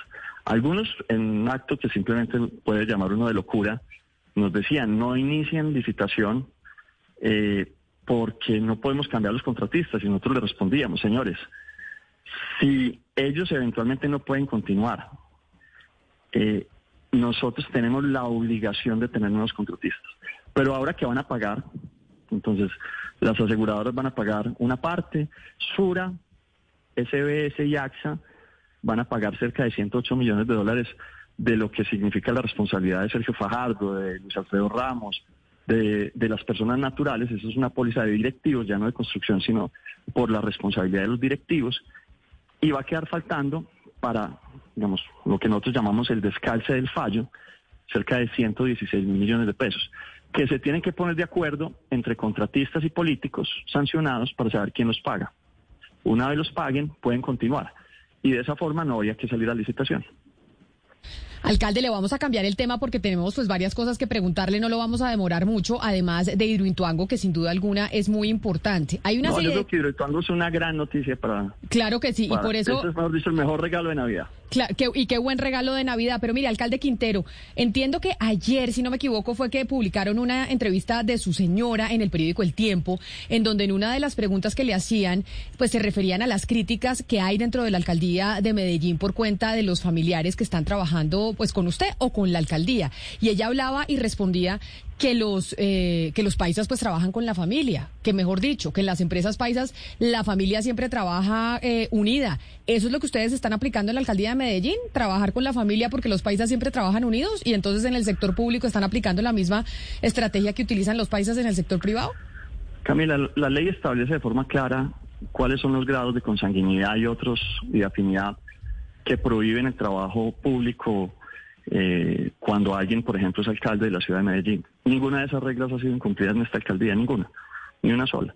Acaban precisamente de, de descartar una de las tantas denuncias que nos han puesto por parte de la oposición y del Centro Democrático en ese sentido. Esta es una alcaldía que se, se digamos, atañe o se fija o se rige de forma estricta por la ley. En ese orden de ideas hay lo que uno podría llamar familiares lejanos, si se quiere, y eso que, pues, ni siquiera amigos, que acompañan a la primera dama, una prima de ella, eh, pero eso no alcanza a lograr lo que se llama el grado de afinidad. Pero aquí lo que sí te puedo decir es que la gente que trabaja es muy buena. Esta es una alcaldía que ya se ganó el primer premio el premio al mejor desempeño fiscal del país, es decir, cómo se administran los recursos públicos. La función pública le asignó también el premio de la entidad de, de mejor desempeño institucional. Y mañana Estamos entre los pero, pero alcalde, mire, venga, yo le digo, yo lo entiendo, pero que esto es una gran noticia también. Sí, pero pero es que déjeme lo interrumpo sobre lo que usted decía de la respuesta de que ustedes no han incumplido la ley, que no han incumplido la ley, pero porque usted sabe más que nadie que pues mejor dicho, no todo lo que no sea ilegal es ético. Y hay una serie de relaciones familiares de personas allegadas a, su señora que están eh, trabajando en, eh, en, la alcaldía. Lo, lo antiético sería que personas que han trabajado contigo, que no tienen ninguna inhabilidad, que son claves y fundamentales dentro del proyecto político, que no tienen ninguna inhabilidad, no puedan trabajar porque uno se inventa una inhabilidad que no existe. Nosotros consultamos a la función pública, la función pública nos dijo de forma expresa y clara, no tienen ninguna inhabilidad y por tanto, siendo buenas, pues no les vas a negar la oportunidad. Sí, eh, señor alcalde, debe ser por eso mismo que tiene 45 funcionarios, debe ser por eso que tiene 45 funcionarios que trabajaban con, Luis Pérez en la administración de él. Sí, no, es, verdad, porque están los nombres, pero señor alcalde, yo le quisiera preguntar algo. Usted, no diga mentiras no, no es mentiras, no. es mentiras. Son 45 funcionarios, en el momento siguen 36 y está verificado por la silla vacía, usted puede entrar. señor alcalde, a mí me gustaría preguntarle por eh, una de sus batallas de campaña desde porque no son porque no son mentiras, alcalde. Está verificado por la silla vacía, entre, entre la silla vacía y ahí está. Bueno, usted entra al poder cuestionando al grupo pues empresarial antioqueño públicamente y hoy vemos que entra el grupo Gilinski con una OPA por Nutresa y después por Sura. Es decir, esto eh, entra después de que usted lleva pues varios meses cuestionando eh, el grupo, pues este grupo empresarial y usted sabe que eso tiene un efecto en el mercado. Eso que ha hecho usted y que ahora entre esa OPA de Gilinski pues ha generado suspicacias. ¿Usted qué tiene para decirles a esas personas que dicen que raro que este alcalde entre cuestionando el GEA y se pase más de un año haciendo esto y que ahora venga eh, esta OPA? Bueno, lo primero es que en relación a lo de los familiares, yo tengo, yo no, hay dos primos de Diana que no tienen ninguna inhabilidad. Uno es el secretario de la no violencia y ha sido mi mano derecha en todo mi proyecto político. Y el otro es Laura Peggy, que es una mujer brillantísima. Son dos y estoy orgullosísimo de ellos. Y no, mejor dicho, mejor me cambio yo que cambiarlos a ellos, porque son simplemente no buenos, buenísimos. Entonces ahí pues sí decir eso de forma clara y contundente. Lo segundo, no, yo, esos son temas de mercado. Eh, si eventualmente hay una OPA o no sobre el GEA, pues eso es un tema de mercado, yo no me meto en eso. Pero perdóneme, alcalde, ya que usted insiste en el tema de los familiares, le voy a cambiar la pregunta en este sentido que no sea Daniel Quintero el alcalde, sino que el alcalde sea Pedro Pérez. Y Pedro Pérez esté nombrando en la administración a los primos, aunque sea legal, y, a otros funcionarios cercanos a la familia. ¿Qué pensaría el alcalde Daniel Quintero del alcalde Pedro Pérez haciendo eso? Es decir, póngase en los zapatos de otro alcalde que no sea usted, justificando el nombramiento de familiares. No, primero que todo no son familiares míos. Segundo, si quiere cambie la ley. Pero si quiere hacer un proyecto de ley, cambie la ley. Si la ley, la ley además ha sido estricta, hasta dónde se puede llegar, hasta dónde no puede llegar. Ya no hay ningún familiar que no se pueda, ningún familiar mío en, en principio, ninguno. Pero doctor Quintero, es que no estamos hablando de la ley, estamos hablando de asuntos éticos, no de la ley, Sí, porque por eso- eso. por eso le aclaré. Legalmente La- la se puede, pero éticamente. Lo, lo curioso y particular es que estos funcionarios han sido los de mejores resultados en nuestra alcaldía. Pero segundo, los que nos critican son los que decían que EPM es el que debería pagar los daños de Hidroituango. Pues, que qué doble moral. Porque ahí sí no les parece ni importante lo ético ni lo moral. No, recuperar los recursos de EPM es lo ético, es lo moral, es una batalla moral que hay que dar. Y se da con los mejores funcionarios y con los que no estén inhabilitados para hacerlo. Si usted encuentra un funcionario inhabilitado en la administración para hacerlo, entonces muy bien. Ahí sí hay una discusión. Aquí ninguna. No, pero yo creo que no hay alcalde que comparar que no eh, lo ético, lo de Hidroituango, ni más faltaba. Pues esto, la recuperación de los dineros, pues lo quiere todo el mundo en el país. Lo que pasa es que sí hay una serie de interrogantes en torno a eso de los funcionarios que están trabajando con usted, que son cercanos y que son familiares, y por eso le hacemos la pregunta. Usted dice, Pero, no hay Camila, ninguna inhabilidad, no es la gente con la que yo he trabajado y esa gente tiene todas las Exacto. capacidades y voy Y a no seguir trabajando familiares. con ellos, así sean cercanos a mi familia. A mí me podrían acusar de haberme casado con Diana, pero no de trabajar con la gente que no está inhabilitada. Es buena, ha sido parte de mi proyecto político desde el día cero. Es decir, yo no me los encontré por ahí y dije, oiga, venga, mándeme el listado de familiares. No. Aquí lo que hemos hecho es trabajar con la gente que ha, ha servido, ha trabajado, ha proyectado. Nuestro proyecto político no se podría pensar sin Juan Carlos Upegui. Juan Carlos Upegui es, ha sido el inspirador. Juntos construimos el Partido del Tomate.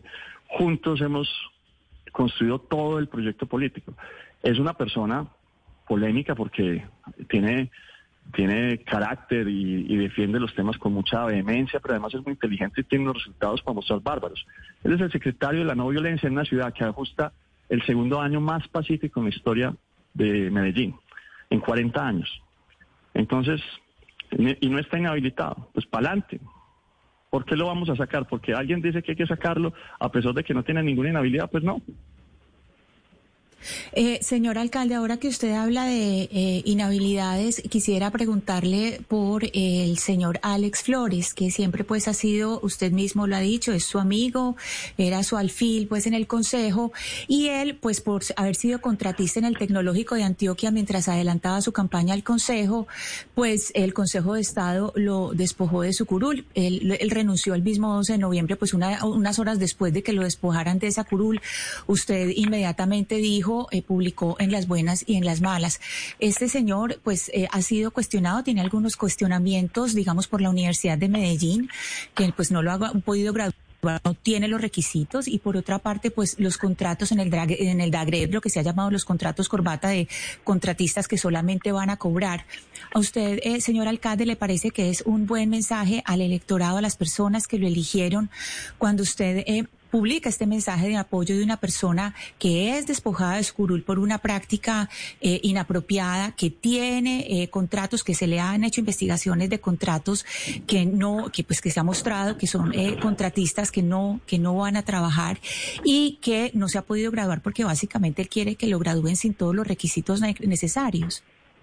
Bueno, lo primero que hay que decir ahí es que él no renunció el- horas después del fallo, no él había renunciado mucho antes, que él es, era un concejal de Medellín que fue elegido por nuestro movimiento, que no tiene ninguna investigación por ninguno de los casos que tú mencionas, que todos hace parte de, la rumorología eh, que se ha utilizado acá para atacar a nuestro gobierno, que él nunca ha sido funcionario del DAGRET, eh, que él ha sido concejal de Medellín. Y pues sí, hacer una entrevista fundamentada en todo lo que se escribe en muchos medios que se han utilizado para lanzar campañas de fake news para proteger a los contratistas, muchas veces, para tratar de, de menoscabar nuestro gobierno, para impulsar la revocatoria, porque vencimos, entre otras, a los poderes locales, entre ellos Fajardo y Uribe, que, que se creían los dueños de la ciudad y que nosotros hemos tenido carácter e independencia para no dejarnos cooptar de esos Claro, poderes. pero- Y ellos van a seguir en esa, en esa tarea. ¿Y nosotros qué tenemos que seguir haciendo? Gobernando. Porque lo que no podemos es eh, a cada mentira, entonces tener que salir a parar todo el gobierno para responder a cada mentira que se construye con el ánimo de eso, de desanimar, de desmotivar, todo lo contrario está pasando. En las encuestas seguimos creciendo. Contrario a lo que quisieran muchos, la, llevamos cinco encuestas creciendo. Hoy somos entre las ciudades capitales el alcalde de las tres principales ciudades del país, el alcalde de, de mayor favorabilidad.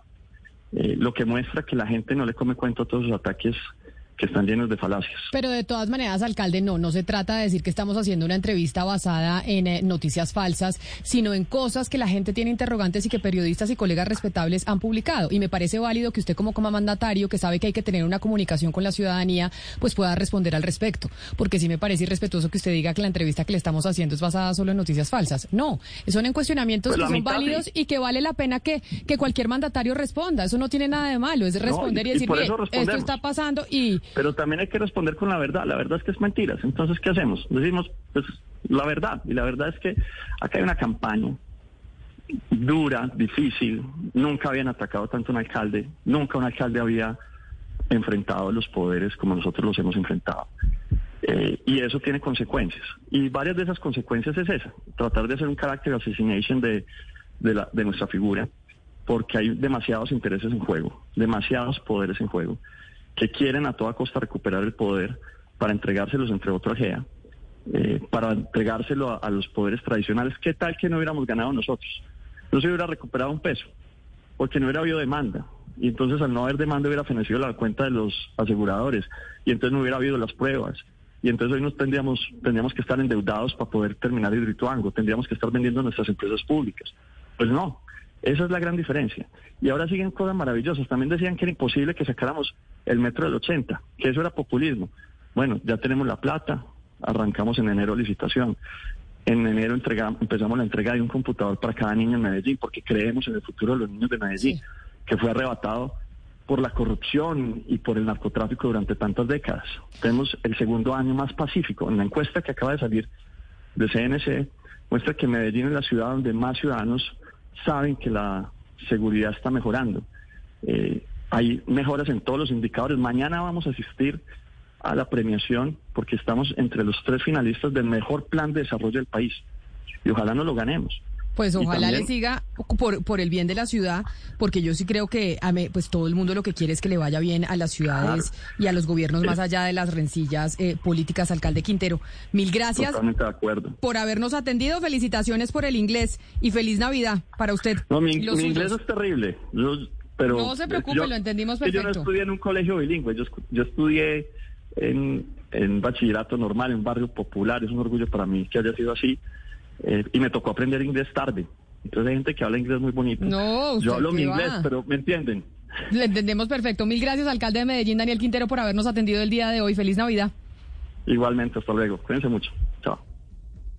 Camila, yo, yo sí creo que aquí hay que hacerle un reconocimiento a la gestión del alcalde Quintero porque pues bastante que el país entero y la élite antioqueña y la élite económica eh, colombiana lo criticaron por los manejos que estaba haciendo dentro de EPM, diciendo pues que estaba cambiando una empresa que siempre había sido manejada por los más altos eh, estándares técnicos y estaba politizando la empresa y pues la verdad es que el señor logró algo que yo pensé que no iba a lograr. El señor logró pues básicamente que la Contraloría fallara y dijera básicamente que hay unos responsables que son los contratistas y unos gobernantes, pero al mismo tiempo logró que la aseguradora pagara. Es decir, estas dos cosas parecían incoherentes, porque mucho se le criticó a él diciendo, usted está demandando a los contratistas y esto lo que implica en la práctica es que la aseguradora diga, ah, bueno, entonces usted está diciendo que los contratistas eran culpables, la aseguradora no debería responder. El señor logró que la aseguradora responda, que los contratistas eh, tengan que responder también y además que no haya que cambiar a los contratistas, es decir, que las turbinas se puedan vender en julio. Y esto hay que reconocérselo al alcalde. Yo sé que el gobierno nacional tuvo una gestión, que fue a España, que vino el rey, todo eso ayudó para que la, para la que la aseguradora pagara, pero sin embargo, esto es algo que hay que celebrarle y aplaudirle al alcalde. Valeria, hay que aclarar que 350 millones de dólares ya habían sido pagados por la aseguradora antes. De esos 983 que se están anunciando, 350 ya se habían pagado y 663, mi- 633 millones se van a pagar en enero de 2022, que es el 90% eh, de la deuda. Entonces, eh, aquí hay que decir una cosa que prácticamente se pagó fue a pesar, a pesar de lo que, de lo que se estaba eh, haciendo en, en Contraloría, a pesar de los fallos de Contraloría.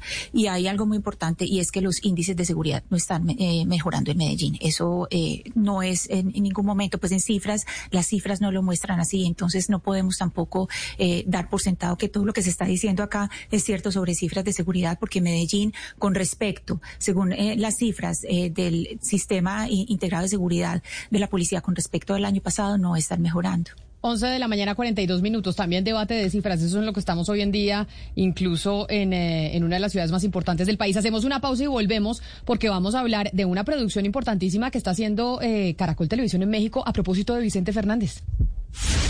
Colombia está al aire. En Claro seguimos conectando los sueños de los colombianos. Por eso llegamos con el cable submarino a San Andrés. Avanzamos en esta mañana, seguimos en Blue Radio acompañándolos en Mañanas Blue. Aterriza en el archipiélago uno de los proyectos más importantes para la conectividad del país, para aumentar la velocidad y la cobertura en las islas, generando una transformación digital de San Andrés y Providencia. Llega el cable submarino de Claro con una conexión más rápida, segura y estable. La red de Claro es única porque contribuye a la conectividad de más colombianos e impulsa la educación y la economía en más lugares del país y ahora en las islas de San Andrés y Providencia. Por eso, en Claro, hacemos todo lo posible para seguir transformando con tecnología la vida de las personas. Con Claro, puedes todo. El Banco Agrario informa que de acuerdo a la Ley de Alivios 2071 del Gobierno Nacional, ofrece la posibilidad de un alivio a su deuda en mora en el cual se puede incluir la condonación de intereses, así como valores de capital. La morosidad de la deuda debe ser superior a 180 días antes del 30 de noviembre de 2020. No aplica para cartera vigente o con moras más recientes a esta fecha. Acérquese a cualquier oficina donde será atendido por uno de nuestros asesores. Para acceder a este alivio no se requieren intermediarios. Vigilado Superintendencia Financiera de Colombia. Banco Agrario de Colombia. En Navidad, conecta tu negocio y llena de encanto a tus clientes. Adquiere todo Claro Empresas con Internet fijo para tu negocio, más planes móviles de 35 gigas y recibe 53 gigas y el 50% de descuento en dos meses en los planes móviles. Llama ya numeral 400 o a nivel nacional al 018 180 456. Claro Empresas, puedes todo. Conoce términos y condiciones en claro.com.co slash negocios. Colombia está al aire.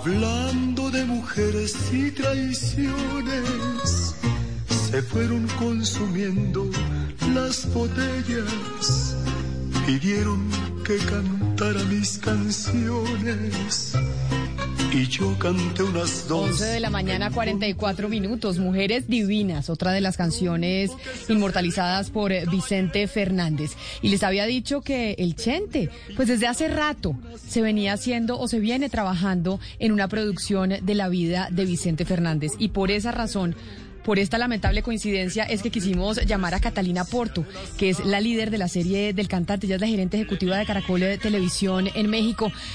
Señora Porto, bienvenida, gracias por estar con nosotros hoy en Mañanas Blue.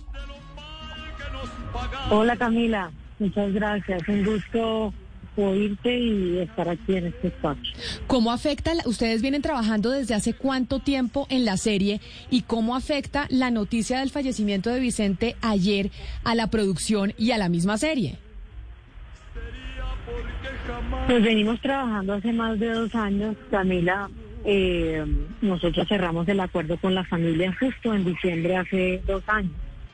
Y bueno, ahí llegó la, se nos atravesó la pandemia, pero también lo aprovechamos para, para desarrollar muy bien la serie, armamos un equipo de escritores, la verdad, increíble, tanto de Colombia como de, México. Y bueno, apenas pudimos retomar la producción, acá llegamos a México a mediados de este año eh, y empezamos a grabar en, septiembre. Eh, sobre cómo afecta, pues la verdad es que, pues digamos, a la producción, en general a Caracol y bueno, todos los que eh, estamos trabajando en este proyecto, pues por supuesto que, es muy triste, es una noticia eh, pues muy triste para, para todos. Eh, pero pues nada, lo que estamos tratando de hacer es pensar que ha sido un privilegio tener en nuestras manos esta historia, haber podido contar con la participación de Vicente, que nos contó desde su historia desde muy niño. Eh, entonces, pues nada, lo estamos tratando como de ver de esa manera, como tomándole, el, como digo, el, lado positivo. Sí, justamente le quería preguntar qué, qué tanto aportaba Vicente Fernández a, a, la producción, qué tanto le aportaba al actor que lo va a interpretar. Eh, les daba algunos consejos, contaba algunas historias sobre, sobre su vida. Quería que incluyeran algo específicamente en, en la producción que se está realizando por parte de Caracol. Pues mira, fueron más de 20 horas de entrevistas eh, con Vicente que desafortunadamente no las pudimos hacer presencialmente pues, por el tema de, de la pandemia pero pero pues realmente fue un trabajo conjunto muy bonito con todo el equipo eh, armando toda esta historia, él contándole, contándonos, como les decía, todas sus anécdotas desde niño, el lugar en donde nació, porque pasó por muchos lugares de México, entonces pues contándonos todas esas anécdotas, pasando pues también por su adolescencia, eh, toda la parte pues de su familia, sus hijos, entonces sí fue, fueron unos ratos muy agradables además porque pues es una persona realmente encantadora. Eh, nos contó además eh, pues, todas estas anécdotas con una lucidez increíble y lo más bonito de todo siempre acompañado de, su música cada vez que había alguna anécdota o alguna cosa siempre eh, nos cantaba las mañanitas o bueno cualquier canción que tuviera que ver con la anécdota estaba contando entonces realmente un personaje increíble no Catalina, y aparte de el mismo Vicente y su familia, ¿quién más fue parte como de esa investigación previa que ustedes hicieron para después crear la serie? Es decir, ¿en quién se basaron para saber cómo era visto y lo que significaba Vicente para México? Pues fue una investigación que, parte de un libro que hay, que cuenta toda la, la historia de Vicente y pues por supuesto también utilizamos distintas fuentes, pero sobre todo de la familia, de la familia, el material fotográfico eh, que tenían, hablamos con su esposa, con sus hijos. Eh, realmente tratamos de, contar esa historia que ellos quieren contar, que es la historia precisamente de la familia. Eh, y esas fueron realmente las, las fuentes que utilizamos para, pues, para armar la historia. ¿Y qué detalles hay en la historia de Vicente Fernández que tal vez no son conocidos por el público? Por ejemplo, ¿usted qué descubrió de Vicente Fernández que tal vez no conocía? ¿Alguna novia, algún amor lejano? No sé, un ejemplo. Y esos detalles no los podemos dar eh, todavía. Nosotros hemos estado trabajando con nuestro aliado estratégico que es Netflix y pues para eso tendrán todos que ver la serie. Pero no, no podemos revelar detalles ahorita, eh, pues realmente es importante salvaguardar todo el material, que se mantenga de la manera más confidencial posible. Eh, entonces, pues ese tipo de detalles eh, tendremos que esperar hasta la serie para verlos que está muy bueno. Yo quiero saber un poco si ustedes, pues aparte de que se sentaron con, con la familia y con, con don Vicente, eh, van a alimentar los guiones de pronto de, de, otras fuentes, el libro de Olga Warnet, que es pues el, la biografía no autorizada y poder también entrar un poco también en el lado oscuro de este personaje, el mujeriego, no, el que tenía muchas mujeres, ese que transitó por un México también muy machista y muy patriarcal. ¿Ustedes van a tocar eso o van a quedarse más con la versión de la familia? Como les dije ahorita, realmente nuestra fuente es la familia, el libro, la historia de Vicente, por supuesto que es una historia de ficción y ya los guiones pues tendremos que adaptarlos para el formato audiovisual.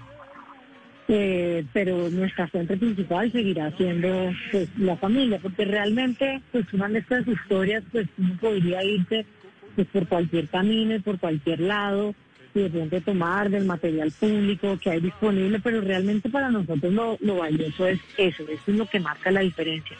Tener el apoyo de la familia, no solo en enriquecer la historia, sino también pues estar salvaguardados en que, en que tenemos los derechos, en que pues no vamos a tener problemas legales. Entonces, pues realmente, como les decía, sí, esa es la, pues, la fuente principal.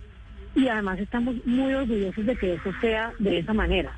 Estamos orgullosos porque, porque realmente, pues eso es lo que no se conoce, eso es lo que la gente va a querer ver y pues tener el apoyo de la familia y haber tenido el privilegio de oír de su, de su, de su propia voz todo lo que la gente pues no conoce pues, es, es realmente muy muy importante para Caracol, para Colombia, para, para el mundo en general. Sin duda alguna es un privilegio y por eso yo le preguntaba y le hacía en mi primer interrogante cómo había afectado eso a la producción, porque pues eso no estaba dentro de las matemáticas de la serie, porque esto eso viene manejando desde hace dos años. Catalina, ¿cuándo se va a terminar la serie y cuándo y por dónde se va a transmitir para que la gente, porque ahora, pues si bien no era lo que estaban buscando, hay muchas más ansias de, de conocer ahora la historia de Vicente más a detalle.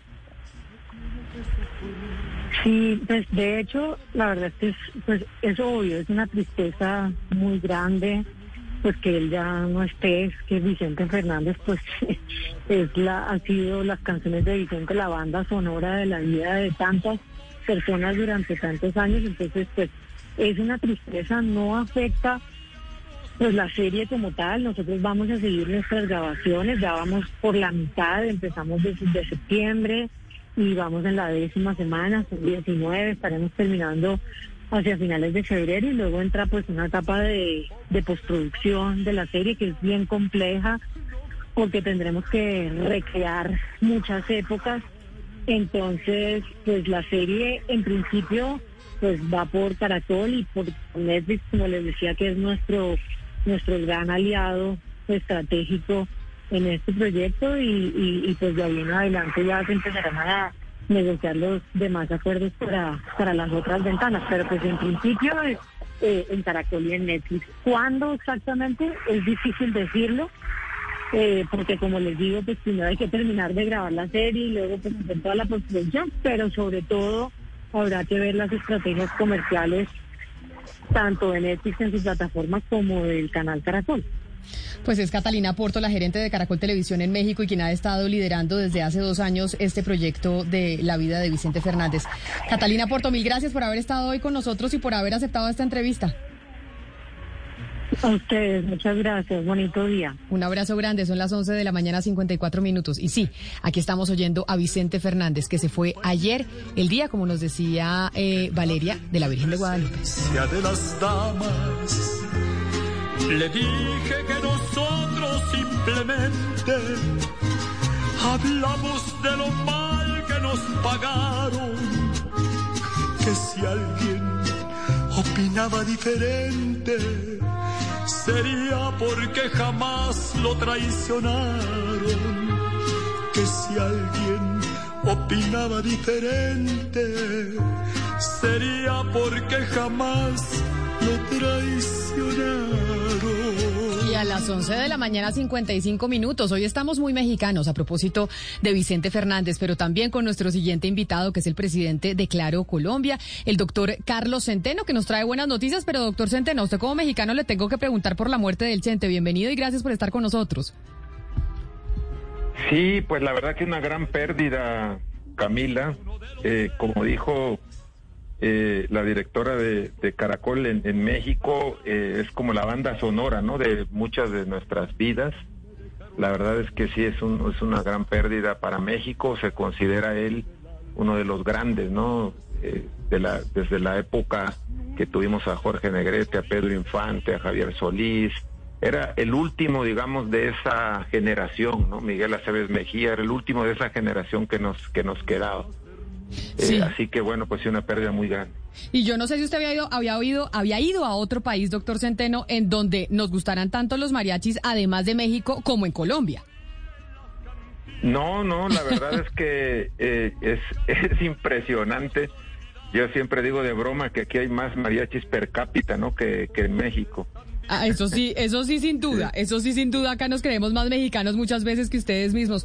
Doctor Centeno, lo llamamos porque hay una buena noticia y me parece importante hablarla directamente con usted y por eso le agradezco enormemente que haya aceptado esta llamada. Y es eh, pues la inauguración que están teniendo ustedes para conectar a San Andrés a través de cable submarino y sobre todo pues tan importante después de lo que pasó con el huracán Iota y cómo nosotros desde Colombia siempre hemos querido acercar y hacer sentir a los sanandresanos más colombianos que nunca porque a veces ellos no lo sienten así. ¿Cómo fue y cómo es esta inauguración del proyecto de conectar a San Andrés con eh, eh, Colombia a través del cable submarino? Bueno, es realmente una gran, gran noticia. Diría yo que es uno de los acontecimientos tecnológicos más importantes ¿no? de la historia reciente de Colombia, porque, bueno, pues estamos conectando a San Andrés al mundo. ¿Cómo, cómo está sucediendo eso? Es un cable eh, submarino, va por el lecho marino hasta llegar a la isla de San Andrés, 727 kilómetros. Eh, esta es un cable de fibra óptica como tal que se está conectando a un cable internacional que parte desde Brasil hasta los Estados Unidos pasando por por siete, siete países. Ese cable que es el AMX1 ya fue implementado por Claro, por nuestro grupo América Móvil en el 2013 y ahora estamos conectando a San Andrés. Es como un brazo, ¿no? Que sale de ese cable internacional y es una gran, gran noticia para, para todos los sanandresanos porque pues definitivamente que esto va a traer muchas mejoras, ¿no? En conectividad para pues el turismo, para el comercio, para los servicios de salud, para los servicios del gobierno es una, es una gran, gran noticia para San Andrés y para toda Colombia. Eso quiere decir, doctor Centeno, que ahora cuando uno, yo tengo familiares en San Andrés, se lo confieso, cuando yo llame a mis, a mis familiares, voy a tener ahora, ya no se me va a cortar, va a estar mucho mejor conectada la isla con la parte continental que somos nosotros aquí en Bogotá y en el resto del territorio nacional.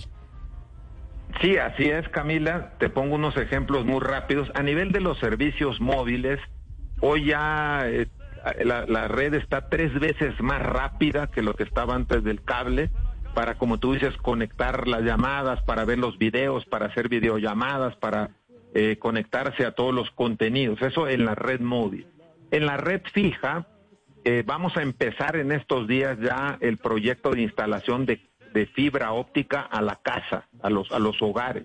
Vamos a llegar a 18 mil hogares en, en Providencia, digo en San Andrés, perdón, y lo que se busca ahí es que tener internet igual que como la tenemos en cualquier ciudad eh, capital de Colombia, hasta 500 megabits por segundo, con ofertas muy atractivas, igual los mismos precios y las mismas ofertas que tenemos aquí. Y eh, en tercer lugar, pues las empresas de turismo, los hoteles, van a poder tener acceso también a este Internet y estamos instalando un data center allá para dar servicios de nube, de toda la transformación digital, de Big Data, de analítica para, para todas las empresas que operan en la isla. Pues es una gran noticia, doctor Centeno, y queríamos llamarlo para que nos lo contara usted directamente y le agradezco, como le decía en un principio, enormemente que haya aceptado esta entrevista y que nos contara cómo están conectando a San Andrés después de pues el paso del huracán Iota, que fue una tragedia y que todavía se siguen recuperando tanto en San Andrés como en Providencia. Mil gracias por estar con nosotros hoy aquí en Mañanas Blue y feliz día. Muchas gracias, Camila. Me gustaría, pues, este, despedirme solamente diciéndoles que en claro tenemos un compromiso social, tenemos un propósito superior de, de mejorar la calidad de, de, todos los colombianos a través de la conectividad. Y este es una, un, un proyecto más de los que estamos haciendo a nivel nacional donde estamos llevando cobertura no solamente a las grandes ciudades, sino a las poblaciones más pequeñas y más eh, aisladas de los centros urbanos y en este caso a miles de kilómetros de distancia en la isla de San Andrés, donde ya está conectada al mundo a partir de ayer que hicimos la, entrega del, del cable.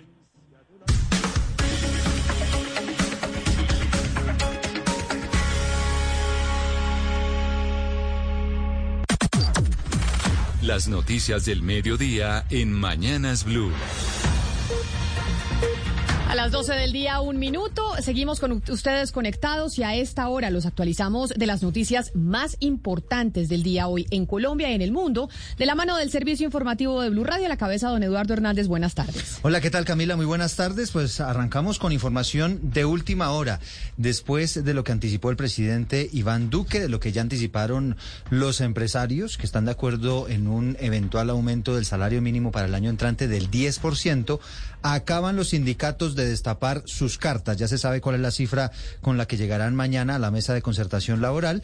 Y le voy a anticipar algo, Camila. Es muy probable que haya acuerdo este año en cuanto al aumento del salario mínimo. Marcela Peña, ¿cuál es la cifra?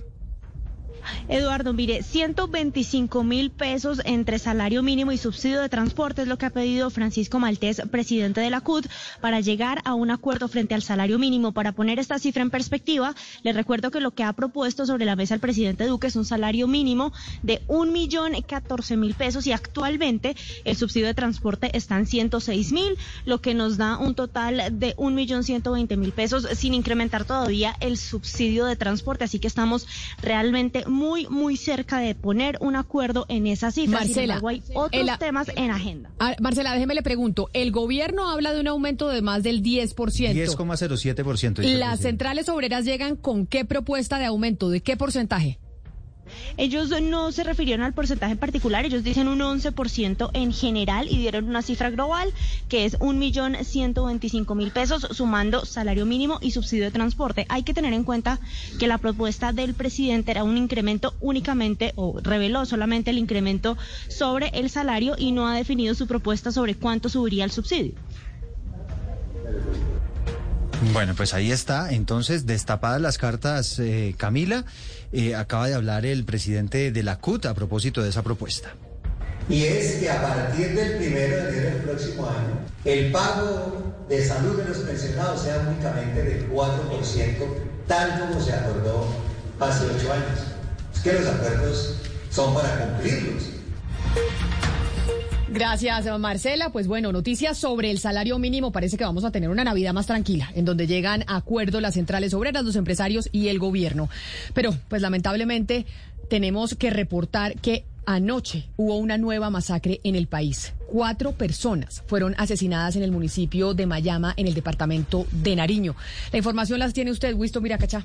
Esta nueva masacre ocurrida en el municipio de Mayama, Piedra Ancha, en la vía al mar, en el Pacífico Nariñense, deja como saldo cuatro personas asesinadas, entre ellas tres integrantes de una misma familia y entre los cuales se encuentra un joven con capacidades diferentes. Giovanni Bastidas, alcalde de Mayama, dijo a Blue Radio que la familia no había denunciado amenazas en su contra. La verdad, eh, lutan al municipio porque eh, mataron a, dos hermanos, la mamá y la novia de uno de los hermanos eh, en su vivienda. No sabemos los hechos, no sabemos el grupo eh, que hizo esta masacre, pero la verdad que ya no aguantamos más inseguridad en nuestro municipio de, de Mayama. A esta hora se realiza un consejo ampliado departamental de seguridad para establecer los móviles que produjeron esta masacre en la vía entre Pasto y Tumaco. 12 del día, cuatro minutos, y un soldado murió y otro resultó herido en un campo minado ubicado en zona rural del municipio de Pueblo Rico, en el Meta. Carlos Andrés Pérez. El hecho ocurrió en la vereda La Tigra, en zona rural del municipio de Puerto Rico, al sur del departamento del Meta, cuando uniformados del Ejército Nacional de manera accidental accionaron una mina antipersonal. Como resultado de esto, un sargento perdió la vida y un soldado resultó herido. Así lo confirmó Blue Radio Carlos Osorio, secretario de Gobierno del Meta. Activaron un campo minado cuando ellos pasaban por el territorio y hubo un sargento muerto del ejército y un, soldado herido. Esperemos eh, que nos den el resultado del ejército nacional. El ejército nacional aún no se pronunció al respecto y se desconocen detalles de lo sucedido. Sin embargo, hay que recordar que el mes de noviembre un civil murió y otro resultó herido al sur del departamento por la activación de un campo minado y la semana pasada dos soldados murieron de la misma manera en el municipio de La Macarena. Gracias, Carlos Andrés. Y del departamento del Meta, a las 12 del día, seis minutos, nos venimos para Bogotá porque seguimos con la noticia política del momento. Mabel Lara será la cabeza de lista del nuevo liberalismo y acaba de pronunciar sus primeras palabras ahora, después de ser periodista metida en política, Marcela Peña. Marcela el liberalismo presentó hoy sus listas al Congreso de la República. La periodista Mabel Lara, quien presentó el evento, confirmó lo que se venía rumorando hace días, y es que ella será la cabeza de lista al Senado de la República. Bueno, muy bien, y quiero presentarles en este momento la cabeza de lista de esta lista del proyecto Nuevo Liberalismo. Ustedes me conocen de tiempo atrás.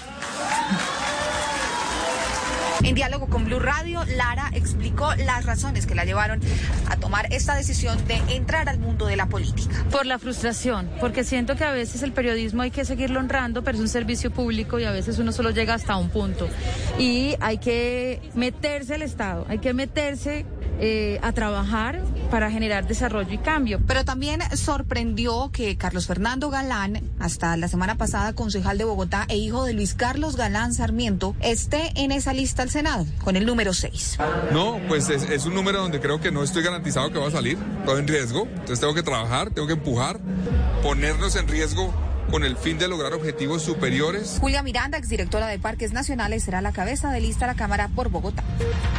12 del día, 7 minutos. El gobierno le está apuntando a completar los refuerzos de la vacuna contra el COVID-19 a todos los mayores de 50 años e inclusive hay una novedad, Juan David, y es que ya se eliminó ese esquema de etapas que en algún momento se anunció ya a nivel nacional. Es decir, si pasaron seis meses y usted tiene más de 18 años, ya puede ir a que le pongan la, la vacuna de refuerzo. Eran etapas, Eduardo, precisamente que planteó el gobierno nacional para distribuir las dosis de refuerzo a los colombianos. Sin embargo, ya el presidente Iván Duque, en compañía del viceministro de Salud Luis Alexander Moscoso, dicen que no es necesario por la capacidad de la cantidad más bien de vacunas que tenemos aquí en Colombia. Todo mayor de 18 años que ya haya cumplido seis meses de la vacuna, eh, de su esquema completo de vacunación, puede acudir a esa dosis de refuerzo. Y hay una segunda noticia. El presidente Iván Duque está diciendo incluso que espera que para a finalizar este año ya los mayores de 50 años puedan tener su esquema completo con dosis de refuerzo. Escuchamos lo que dice el presidente. Yo prefiero, y lo hablamos ahora con el ministro, de pronto sacrificar un poco más de segunda dosis, pero proteger a las personas que pueden estar más expuestas y que requieren ese refuerzo. ¿Por qué? Porque es lo que estamos viendo como tendencia también en el mundo. Ahora, la problemática existe, Camila y Eduardo, que a nivel mundial la, el riesgo que tiene, por ejemplo, la variante Omicron es que está contagiando a aquellos que no tienen esa dosis de refuerzo. Es por eso que el presidente Iván Duque pues prefiere vacunar a los mayores de 50 años lo más pronto posible con terceras dosis y esperar un poco a aquellos que les hace falta esa segunda dosis de la vacuna. Gracias, Juan David. Solamente un tema rápidamente, Camila. Recordar que a partir de mañana empiezan a exigir el esquema completo de vacunación para entrar a todos los establecimientos públicos de ocio, ¿no? Y diversión. Y también, el esquema completo y la gente que no lo tiene. Dosis. Ah, pues ya toca que se lo aplique. La veo como, con, como sorprendida. sí, me acaba de sorprender. La, veo, la noto como con plan para pues esta es tarde. Que yo creo, es que yo creo que mucha gente se sorprende. ¿Usted, toda la gente que usted conoce ya tiene el plan completo de vacunación? Sí.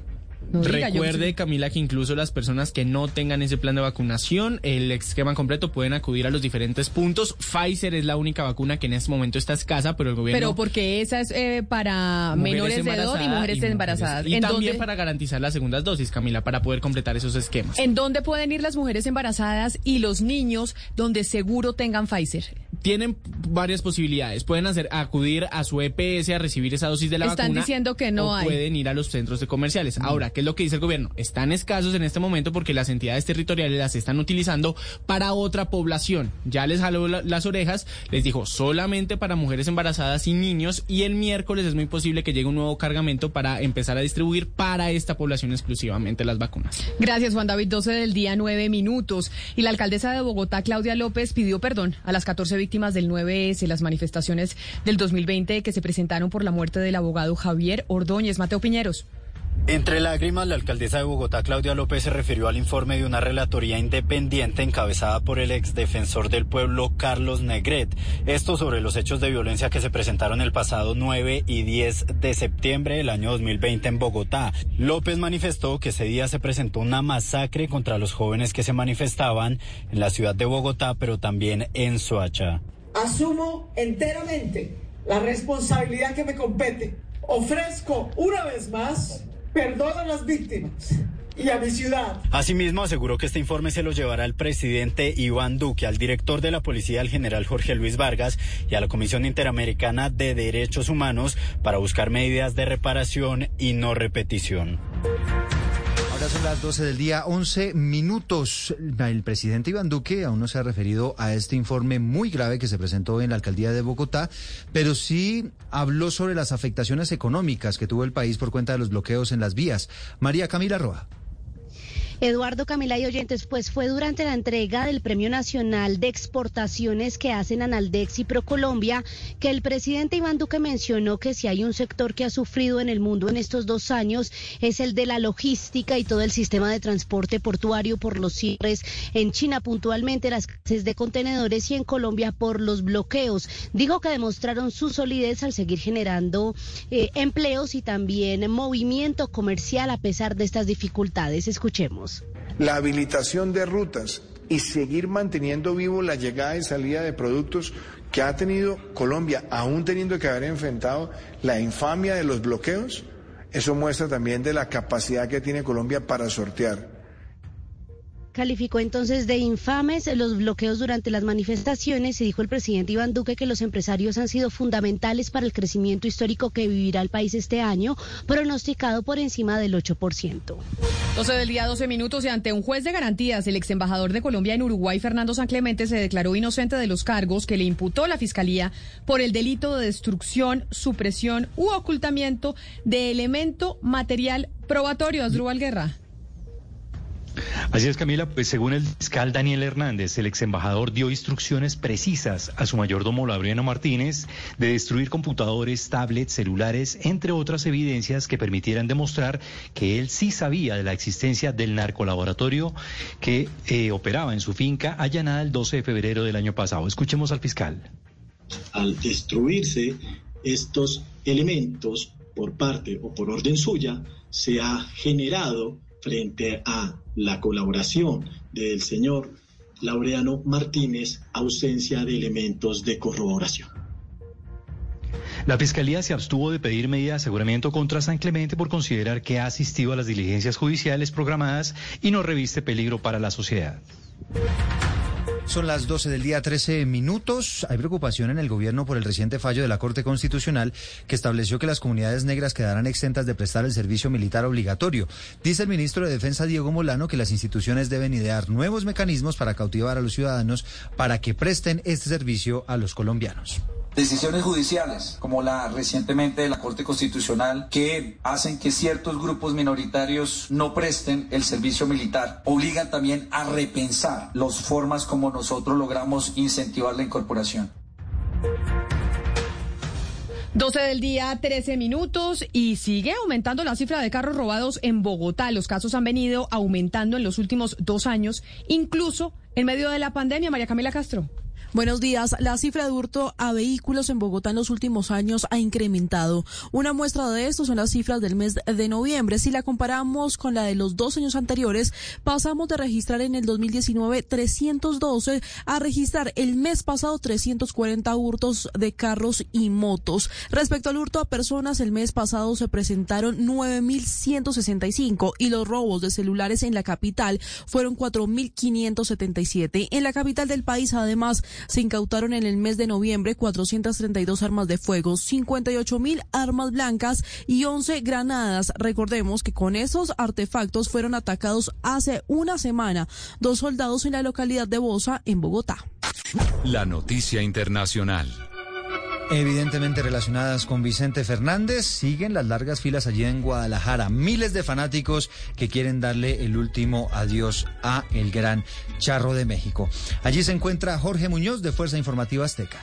La gente sigue entrando, sigue llegando para poder darle el último adiós al charro de Huentitán. Se espera que a las 3 de la tarde, tiempo local, tiempo de Guadalajara, Jalisco, México, se lleve a cabo la misa de cuerpo presente y posteriormente el féretro sea retirado para que, como lo pidió Vicente Fernández, sus restos descansen en el rancho de los Tres Potrillos. Miles de personas se han dado cita entonces para despedir de esta manera al charro de Huentitán en algo que se ha vuelto pues eh, muy conmovedor porque como ustedes pueden apreciar el sonido local toca los éxitos más eh, conmovedores de Vicente Fernández. La noticia deportiva. La noticia deportiva hasta ahora está en el Estadio Pascual Guerrero de la ciudad de Cali, minuto 67 de juego, cuarta fecha. Eh, quinta fecha mejor de los cuadrangulares semifinales. Este es el cuadrangular B. América está empatando 0 por 0 con el Deportes Tolima. Con esto el equipo de la ciudad de Ibagué queda con nueve puntos. Segundo Millonarios que ya le ganó a Alianza Petrolera 1 por 0, está llegando a 8. Y tercero el América de Cali con siete unidades restando solo la fecha del día jueves donde el Tolima va a recibir en Ibagué Alianza Petrolera y Millonarios haría lo propio en el Campín ante América de Cali 68 minutos en el Pascual América 0, Tolima 0.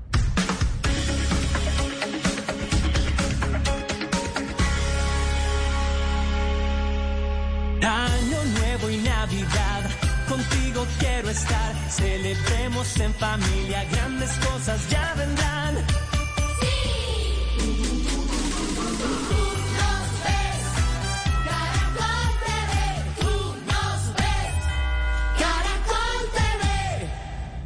El siguiente debate es moderado por Harry Díaz.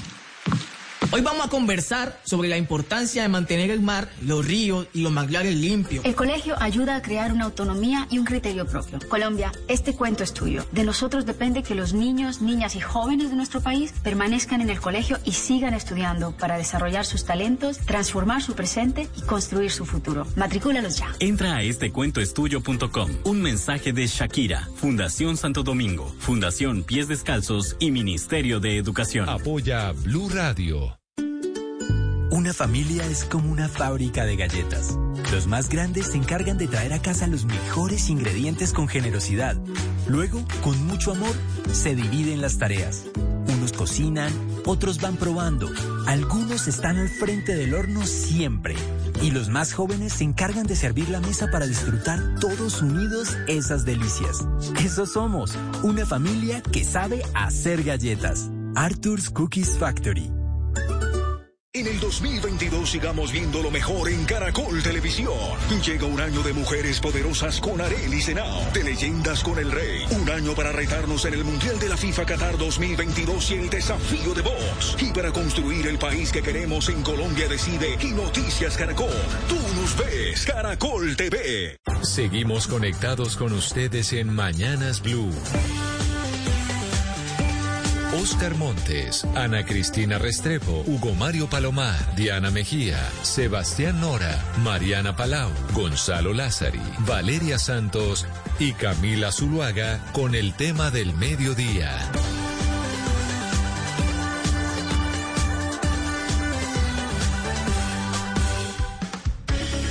12 del día, 18 minutos. Seguimos conectados con ustedes aquí en Mañanas Blue. Hoy lunes, arrancando semana con un día muy importante a nivel político, a pesar de que estamos en 13 de diciembre. Hoy se cierran a las 6 de la tarde las inscripciones de las listas por parte de los partidos y movimientos políticos en la registraduría para contar cuáles van a ser las cabezas de lista y cuáles van a ser los órdenes que van a establecer para esas elecciones del próximo año. Hoy tenemos invitados a varias cabezas de lista ya confirmadas, que pues usted podrá votar por ellos o seguramente votará por otros, pero quizá la más esperada era la del pacto histórico, porque la del pacto histórico pues había mucho debate interno de quién iba a ser.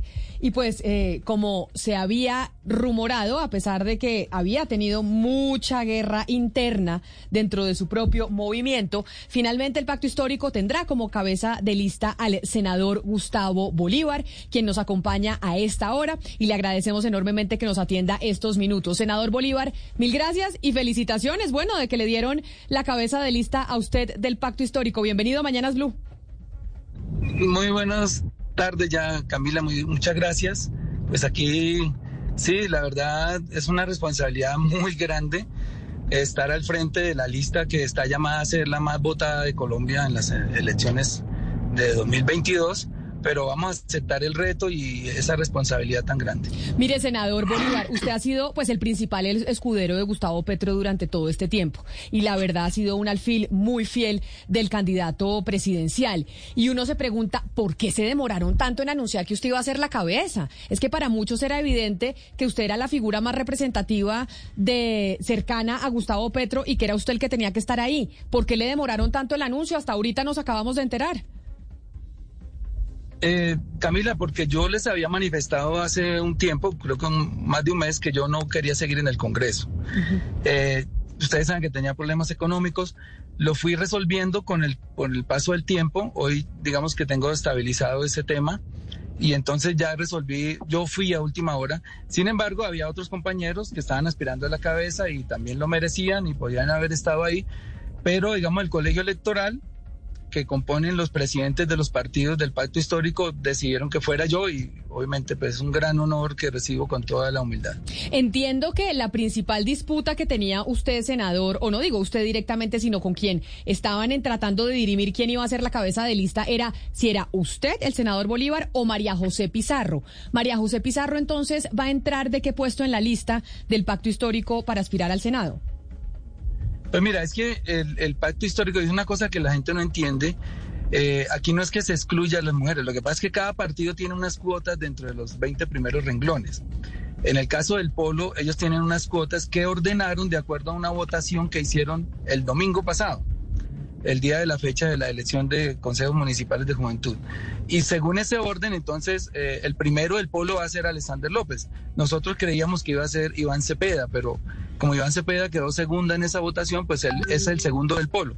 Y como los candidatos no, no, no, van consecutivos, entonces eh, el tercero va a ser un renglón 10 o algo, y Wilson Arias, que es el 14, eh, es, creo que va a ser el renglón 15 es el cuarto del polo. O sea, no es que el pacto histórico lo quiera relegar ni poner allá, sino que simplemente se eran las reglas del juego y cada partido pone sus candidatos y el partido es el que ordena el orden de sus candidatos, no el pacto histórico. Pero, el pacto senador. Histórico lo que hace es Claro, pero entonces, senador Bolívar, en esa, o sea, ya que usted nos está explicando el mecanismo, cada partido tiene unos cupos. Primero va el cupo eh, de la Colombia Humana, que es en este caso la lista de los decentes es usted. Después va el Polo Democrático. Pero los primeros 10 puestos, usted nos, nos ayuda. ¿Quiénes quedaron en esos primeros 10 puestos de la lista del pacto histórico que es cerrada y que usted encabeza? Miércoles, me ponen problema porque de pronto me equivoco, pero primero va Gustavo Bolívar, segundo María José Pizarro tercero Iván, Iván, eh, perdón, Alexander López, estoy dando la memoria, sí, cuarto va eh, Aida Bella, quinto Roy Barreras, sexto va, Marta Peralta, que es un renglón étnico. Nosotros cada cinco renglones vamos con un renglón étnico, ya sea indígena o de negritudes. Entonces, en este caso va Marta Peralta, que es la presidenta del Partido Maíz. Y en el sexto renglón es ella, el séptimo daría Iván Cepeda, y el octavo, hasta ahí me acuerdo, me disculpan, perdón, sí me acuerdo de otro más. Es, el octavo es Piedad Córdoba, el noveno sí no me acuerdo, y el décimo es Isabel Cristina Zuleta, la, candidata ambientalista de, Ríos Vivos de Antioquia. Ustedes aspiran... Ustedes aspiran a sacar 21 curules, según entiendo, pero pues eso no necesariamente es eh, la realidad a la hora de las, de las votaciones. Pero entonces estos 10 primeros, querría decir, eh, senador Bolívar, que pues son los que prácticamente estarían garantizados. Usted, María José Pizarro, Alexander López, Aida Bella, Roy Barreras, Malta Peralta, Iván Cepeda, Piedad Córdoba e Isabel Segovia de Ríos Vivos. Sí, creo, ya me creo que en el noveno puede ir un ex concejal, porque seguramente va a renunciar de Medellín, Alex Flores. Bueno, mira, eh, no, yo tengo una meta más alta y no es y es realista, de acuerdo con las encuestas. La última encuesta de Inbamer dice que el 42% de las personas va a votar por el pacto histórico. Eso sobre el censo electoral o sobre las personas que votan, que es más o menos la mitad del censo electoral, nos puede acercar a 30 curules. Obviamente no podemos garantizarlas, pero lo que sí estoy seguro es que vamos a recorrer el país tratando de convencer a la gente que el próximo presidente de la República necesita una gobernabilidad, necesitamos hacer unas transformaciones sociales y políticas muy grandes que sin la mayoría en el Congreso serían imposibles de hacer. Y yo sí, en mi corazón, creo que vamos a sacar las 30 curules. Y vamos a trabajar para eso, Sí. Usted, senador Bolívar, eh, se lo pregunto por lo que pasó en el paro, no, no lo vaya a tomar a mal. Eh, ¿Usted aspira a tener la votación de los jóvenes de primera línea por el apoyo que usted les dio durante el paro? Ellos, ellos están también aspirando, ellos también están buscando avales y, se han ubicado en otros sectores porque ellos tienen su autonomía para, para hacer la política. De hecho, fue de las cosas que les pedí cuando todas estas cosas se salieron de las manos es terminen esta revolución en las urnas, no se hagan matar vamos pacíficamente que por las vías democráticas se puede conquistar el poder, lo estamos demostrando nosotros después de una lucha de muchísimos años que obviamente han dado más mis compañeros que yo. pero que se puede, se puede llegar Sí. allá y ellos seguramente van a tener esa aspiración. Si ya quieren confiar en nosotros, pues también bienvenidos esos votos. Pero, Pero- pero lo- mire- lo, lo que es- Pero mire, senador Bolívar, a propósito de sus cuentas, eh, de, las de, los, de, las, de los 30 senadores de la lista, uno ve en esa lista unos personajes que, que uno no se imaginó nunca que iban a ser parte de una lista del, de- de- de- del pacto histórico, o de usted, por ejemplo, compañero suyo, el doctor Roy Barreras, por ejemplo, muy asociado con la vieja política colombiana, con la politiquería, el clientelismo, los puestos y demás y también un señor como Alexander López, eh, Alexander Flores, el concejal de Medellín, sancionado por el Consejo de, el, Consejo de Estado por temas, temas de corrupción. Es decir, ¿usted sí cree que esta lista, que aparentemente así a vuelo de pájaro eh, ti- tiene personajes cuestionados, va a lograr arrasar en unas elecciones donde va, donde va a predominar mucho el voto de opinión, fundamentalmente más que el voto de las maquinarias?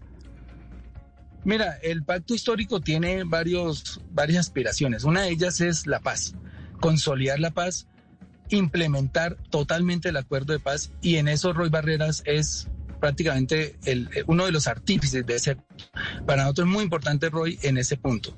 Ya de delitos tiene que ver la fiscalía, tiene que ver la corte. Obviamente molesta que algunas personas tengan ese, esa percepción. Pero nosotros lo que hemos estado es tratando de integrar un país. No, pero yo, yo, yo en el caso del doctor, no, pero, pero perdóneme, senador Bolívar, pero yo en el caso del senador eh, Roy Barrea no estoy hablando de delitos. Estoy hablando de una conducta que se, ha, que, se ha generalizado y que ha sido cuestionada en Colombia, que tiene que ver con el clientelismo, tiene que ver con la politiquería. No estoy hablando de delitos como tales. A eso me refiero yo, senador Bolívar. Miren, nosotros aspiramos y yo soy de los primeros que me he opuesto a que entren a la lista ciertas, ciertos personajes, pero nosotros aspiramos a integrar un equipo capaz de cambiar las costumbres políticas en Colombia.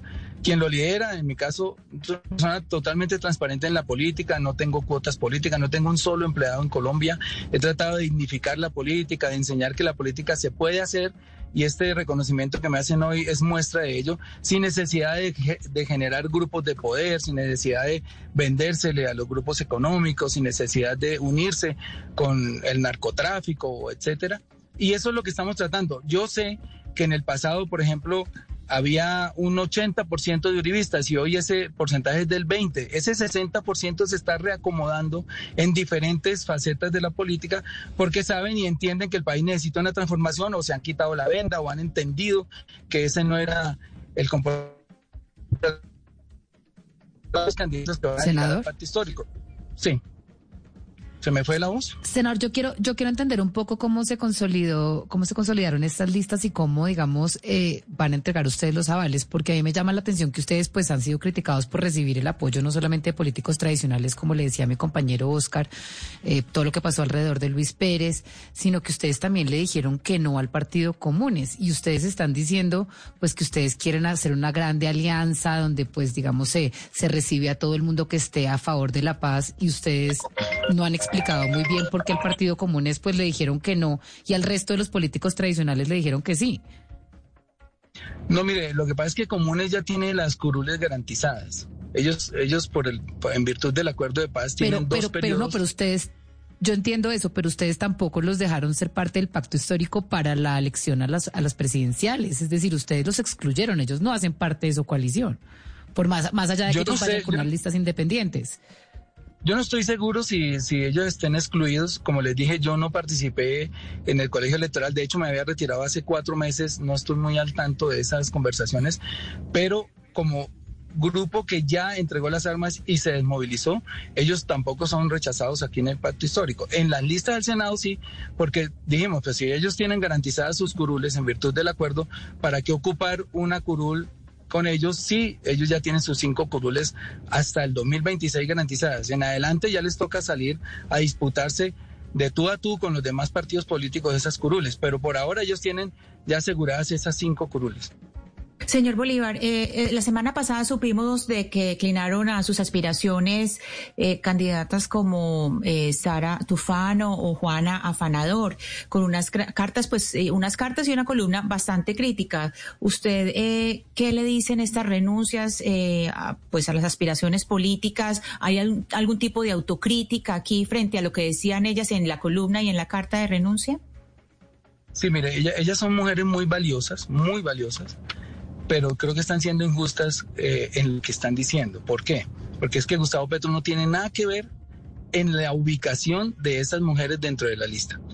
Quien tiene que ver es el polo democrático. Ellas se inscribieron al polo democrático y cometieron un error, creo yo, a mi manera de ver, porque el polo democrático tenía cinco senadores hombres.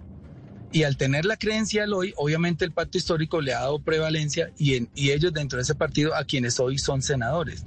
Y entonces ellas vendrían a ocupar un puesto quinto o sexto dentro de su partido, es decir, un, un renglón 24, 28, no sé, más o menos cercano al 30, pero eso no lo definimos nosotros, ni el pacto histórico y menos la Colombia Humana. La Colombia Humana es un partido más ahí. Entonces, ellas tienen que reclamarles al polo, porque nosotros no tuvimos nada que ver en que ellas no tuvieran un, un lugar, digamos, dentro de los elegibles que llaman, ¿no? Que son del 20 hacia abajo. Porque nosotros no teníamos incidencia en eso. El polo nos pasa su lista y su lista está en el orden Alexander López, Iván Cepeda, eh, eh, Wilson Arias, etcétera, los que ya venían, ¿me entiendes? Y los que se ubicaron en esas posiciones en las elecciones primarias que ellos realizaron el domingo pasado. Ellas no, digamos, no sé cuál fue el resultado de ellas en Bogotá, pero no, eso es totalmente ajeno al pacto histórico y a la Colombia humana. Pero, doctor Bolívar, también hay unas acusaciones y unas denuncias muy serias que personas como Sara Tufano han hecho, que no solo eh, pues hablan sobre lo que podría ser el, el, eh, el- el- o sea, lo que hablan de todo el pacto histórico y sobre Gustavo Petro en específico. Ellas dicen que no son incluidas en las decisiones que ustedes toman como partido y que prácticamente todas las decisiones que se toman dentro del pacto histórico son hechas por el señor Petro. Yo sí le quisiera preguntar a usted entonces, ¿cómo se consideran las, las peticiones que hacen las feministas dentro del pacto histórico? ¿Ustedes qué valor les dan a ellas y por qué ellas tendrían razón para salir a denunciar o a decir esto sobre ustedes, sobre este hecho de que Gustavo Petro es el único que toma las decisiones y que de alguna u otra manera las hace a un lado con sus peticiones? Mire, el pacto histórico tiene un colegio electoral que estuvo reunido hasta las madrugadas de todos estos días. Si fuera tan fácil que Gustavo ordena con un esfero, eso no se hubiera demorado cinco minutos. De hecho, les voy a decir, yo soy el único hombre de, de la corriente de Gustavo Petro que aspira al Senado. El resto son mujeres. Fue de la idea y en eso sí se impuso de que fuera cerrada la lista y que fuera cremallera, porque él dice que no quería correr la vergüenza de que en una lista abierta llegáramos a tener 20 senadores y solo dos mujeres entre ellos, que eso era muy factible que sucediera. Entonces, para garantizar la presencia de la mujer, se impone en eso, para que la mitad de los elegidos sean mujeres, y es el primer partido que va a lograr eso, nosotros lo vamos a lograr. O sea, si sacamos 20 o 30, 15 o 10 mujeres van a ir al Congreso. Yo no sé ahí dónde está, aparece el machismo. Ahora, ¿quiénes son esas mujeres? Eso lo ordenan sus partidos. Nosotros, por ejemplo, el Partido Maíz resolvió que fuera Marta Peralta. Eh, los, demás partidos nos dicen cuando tienen sus cuotas dónde ponen y a quién. Entonces, aquí siempre la mujer va a tener el mismo valor que el hombre y eso está reflejado en la composición de la lista. La, mujer, la mitad de las mujeres van elegidas.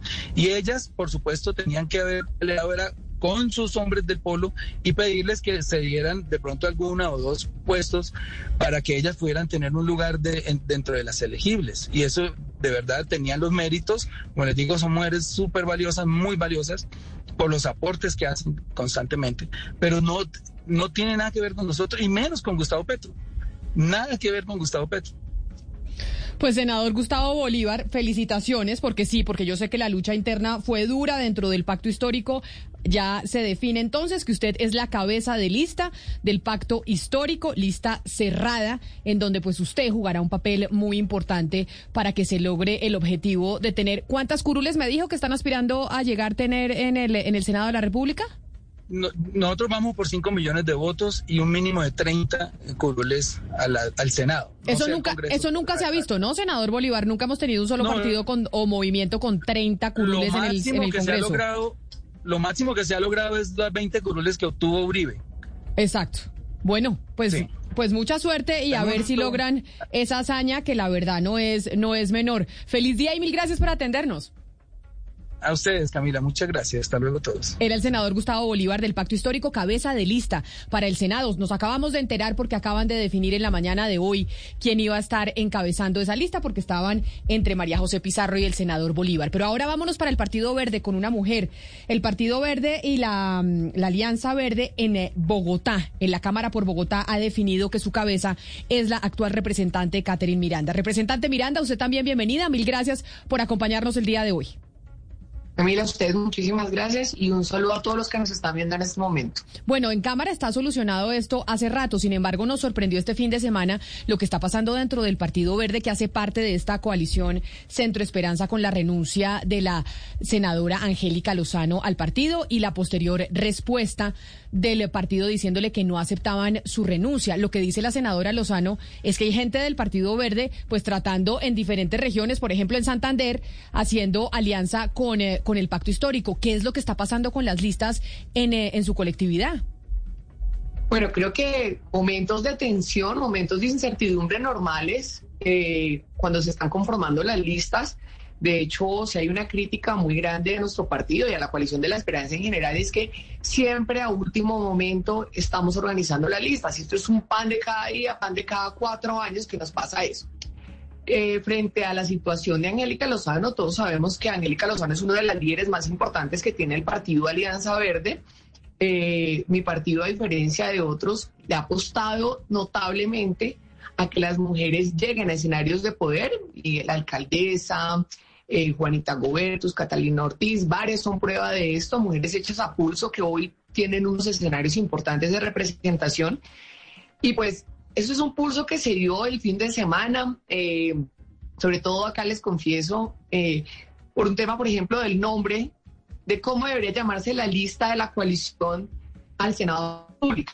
Las discusiones eran por, digamos, nombres pequeños, pero cuando usted tiene la discusión, personas que han estado, por ejemplo, en la mesa de negociación de La Habana, pues ese pulso está durísimo eh, y creo que logramos un buen acuerdo. Por ejemplo, la lista se va a llamar eh, la lista de la Alianza Verde y eh, Centro Esperanza. Y así cada cosita nos generaba un pulso diferente, los números, em, algunas personas que nosotros no estábamos de acuerdo que estuvieran en las listas, precisamente para blindar la lista de casas tradicionalmente, digamos, politiqueras. Entonces, pulso venía, pulso iba, y, pero por fin podemos decir anoche que hubo humo blanco y logramos sacar una lista al Senado de humo. Aún todavía estamos mirando todo el tema de los números.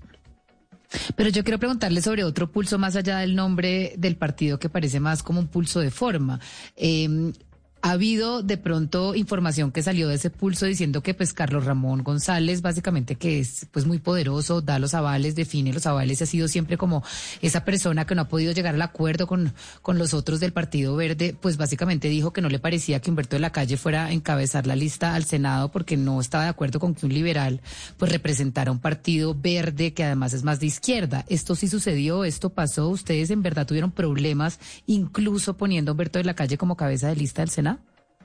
No, la discusión, digamos, nosotros nombramos cinco compromisarios por parte de la Alianza Verde para que se discutiera, eh, digamos, toda la conformación de la lista al Senado. Estos cinco personas solamente podían hablar y definir lo que todo el comité de aval, o sea, el Ejecutivo más los congresistas decidiera. Ellos no tenían el poder de llegar allá a decir lo que ellos pensaban, sino exactamente lo que tenían que repetir, era lo que nosotros eh, lográbamos acordar o lográbamos proponer en ese comité de avales.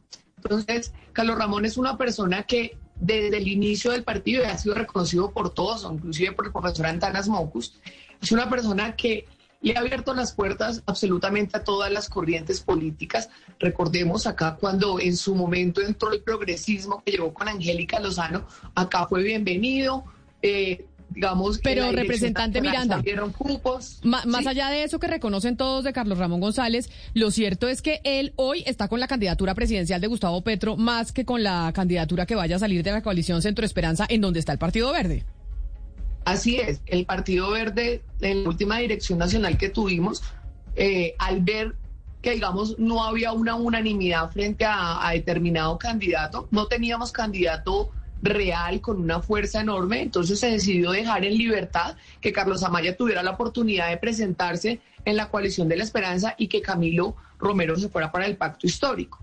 Esto no es, no es, digamos, nada raro en el verde. Recordemos cuando pasó en el 2015, si no me equivoco, cuando el partido se dividió en su momento entre quienes apoyaban a Peñalosa y entre quienes apoyábamos a Pardo. Entonces, esto siempre así como, digamos, lo salomónico al interior del partido cuando no hay un consenso en torno a un nombre. Entonces, Carlos Ramón sí efectivamente está casado completamente con la candidatura de Gustavo Petro, pero eso no nos ha, digamos, obligado a que en el partido todos asumamos esa misma posición. Señora Miranda, pero hablemos un poco de esos mecanismos internos. Usted ahorita nos hablaba de unos nombres polémicos que se dejaron por fuera y, que tal vez otros pasaron. ¿Cuáles fueron como esos nombres que estaban en debate y cuáles finalmente sí lograron pasar y cuáles se dejaron por fuera? No, por ejemplo, no nombres particulares, pero sí casas políticas tradicionales, por ejemplo, los Serpa, los Soyo, que querían venir a conformar la lista de la coalición de la esperanza. Entonces, en un proceso que siempre hemos llevado a cabo al interior del verde o al interior de dignidad, de compromiso ciudadano, donde, Ana, hemos tenido senadores de 20 mil, de 30 mil votos a pulso, de verdad que están es con la ciudadanía haciendo el ejercicio real de lo que debería ser la política, pues competir con estas casas electorales implicaría automáticamente que esas curules que deberían ir para personas que realmente representan la ciudadanía, pues sean, ah, queden en cabeza de casas tradicionales. Y en el Partido Verde sí cerramos filas completamente para que esas casas no entraran a esta lista. Pues es la representante de la Cámara, Catherine Miranda, quien será la cabeza de lista a la Cámara de Representantes de la Alianza Verde o de la, la, Alianza Centro Esperanza para por Bogotá. Representante Miranda, mil gracias por haber estado hoy con nosotros y mucha suerte pues en esta campaña que arrancan. Muchísimas gracias a ustedes. Y ahora del Partido Verde nos vamos para Cambio Radical, porque el exministro David Luna vuelve a la arena política y será la cabeza de lista de esa colectividad. Doctor Luna, bienvenido, mil gracias por, eh, por acompañarnos. Bienvenido a Mañanas Blue. Camila, muy buenas tardes para usted y para todos sus eh, oyentes y por supuesto a quienes nos están siguiendo por redes sociales. Doctor Luna, no la va a tener usted nada fácil porque llega un partido pues que está en crisis y que tiene muchos cuestionamientos. ¿Cuál es la estrategia que tiene usted como cabeza de lista para jalonar ese Congreso eh, en cambio radical? Sí, evidentemente hay que hablar de frente y hay que saber que este partido, el nuestro cambio radical, tiene como muchos otros dificultades, pero también tiene logros y también tiene actuaciones que han permitido, por ejemplo, defender el proceso de paz que se han opuesto a la reforma tributaria que presentó el presidente Duque, que ha dicho internamente que no está de acuerdo con la ley Mordaza, o que, por ejemplo, votó en un alto porcentaje en contra de la modificación a la ley de garantías. Los partidos siempre tienen, claro que sí, eh, diferentes opiniones internas, pero lo importante es que existan voces y experiencia sobre las actuaciones que pueden resolverle los problemas a la gente y con eso pueden cambiar los partidos desde adentro. Oiga, en las cuentas que hacíamos, doctor Luna, lo teníamos a usted como miembro del Partido Liberal. ¿Qué pasó? ¿Germán Vargas lo convenció para que se fuera a cambio radical? Oscar, ¿qué No, yo hago parte del equipo de Germán Vargas desde que él aspiró a la presidencia de la República, lo derrotaron, seguimos en ese ejercicio. Yo creo que Germán Vargas es un hombre que ha demostrado que tiene capacidad no solamente de ejecutoria, que conoce el país, que entiende cuáles son sus problemas y que sin tanta carreta y sin tanto tocar instrumentos o desarrollar actividades al margen a la política, pues de alguna otra manera eh, ha tenido la posibilidad de, con hechos, con resultados, resolverle los problemas a la ciudadanía. Por eso me siento contento de estar en este proceso. Tengo evidentemente, como lo dice Camila, un reto grande y ese reto es demostrar que la experiencia en un país tan polarizado y obviamente los resultados en un país donde lo que se reconocen son los insultos y no los diálogos, pues son importantes para avanzar. Y doctor Luna, ¿a quién van a apoyar ustedes en la presidencial? ¿A quién le van a dar el aval? Uno pensaría que Alex Char, pero como pues eh, obtuvo récord en recolección de firmas, ¿a quién le van a dar a ustedes el aval en esta coalición de la experiencia? Importante pregunta, Valeria, porque el partido no ha tomado determinación. eh, ha señalado con claridad que está analizando las opciones. Eh, se han acercado candidatos al partido para pedir el aval. Hay otros que no son candidatos actualmente, que tienen una experiencia amplísima, que seguramente también eh, eh, quieren tener opciones, pero más adelante el partido tiene que tomar una decisión para que toda la colectividad acompañe evidentemente a un candidato. ¿Y quiénes son estos candidatos que se han acercado? Cuéntenos un poquito esos nombres que están queriendo pues que ustedes les den el aval.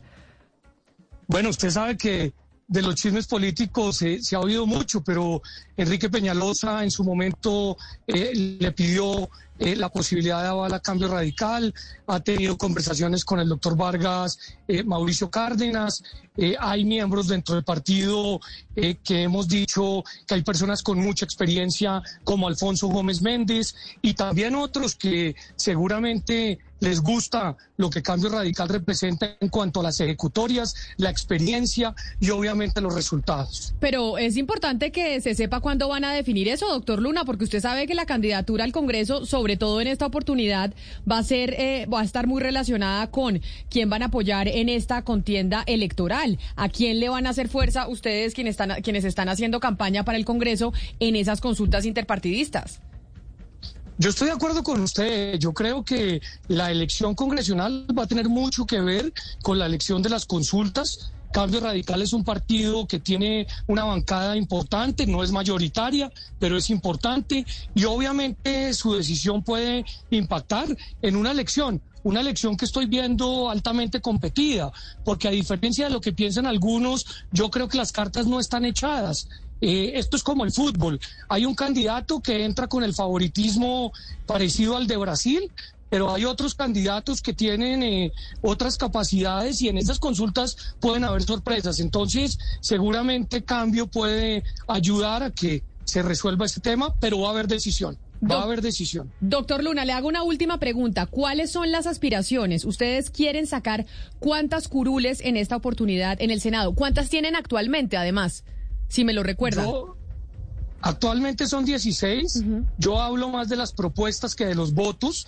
Me gusta más señalar que somos un partido que le está apuntando a reglamentar la revolución digital, que quiere seguir caminando con el tema de infraestructura, que obviamente está por el emprendimiento, pero pues como en política hay que hablar también de política sin temor y sin pena, pues lo mínimo es mantenernos en lo que estamos. Ahora estamos haciendo un equipo para aumentar porque de eso se trata la representación, de lograr que los ciudadanos vean no solamente confianza, sino seguridad en las propuestas y sobre todo en personas que solo nos comprometemos con lo que somos capaces de cumplir.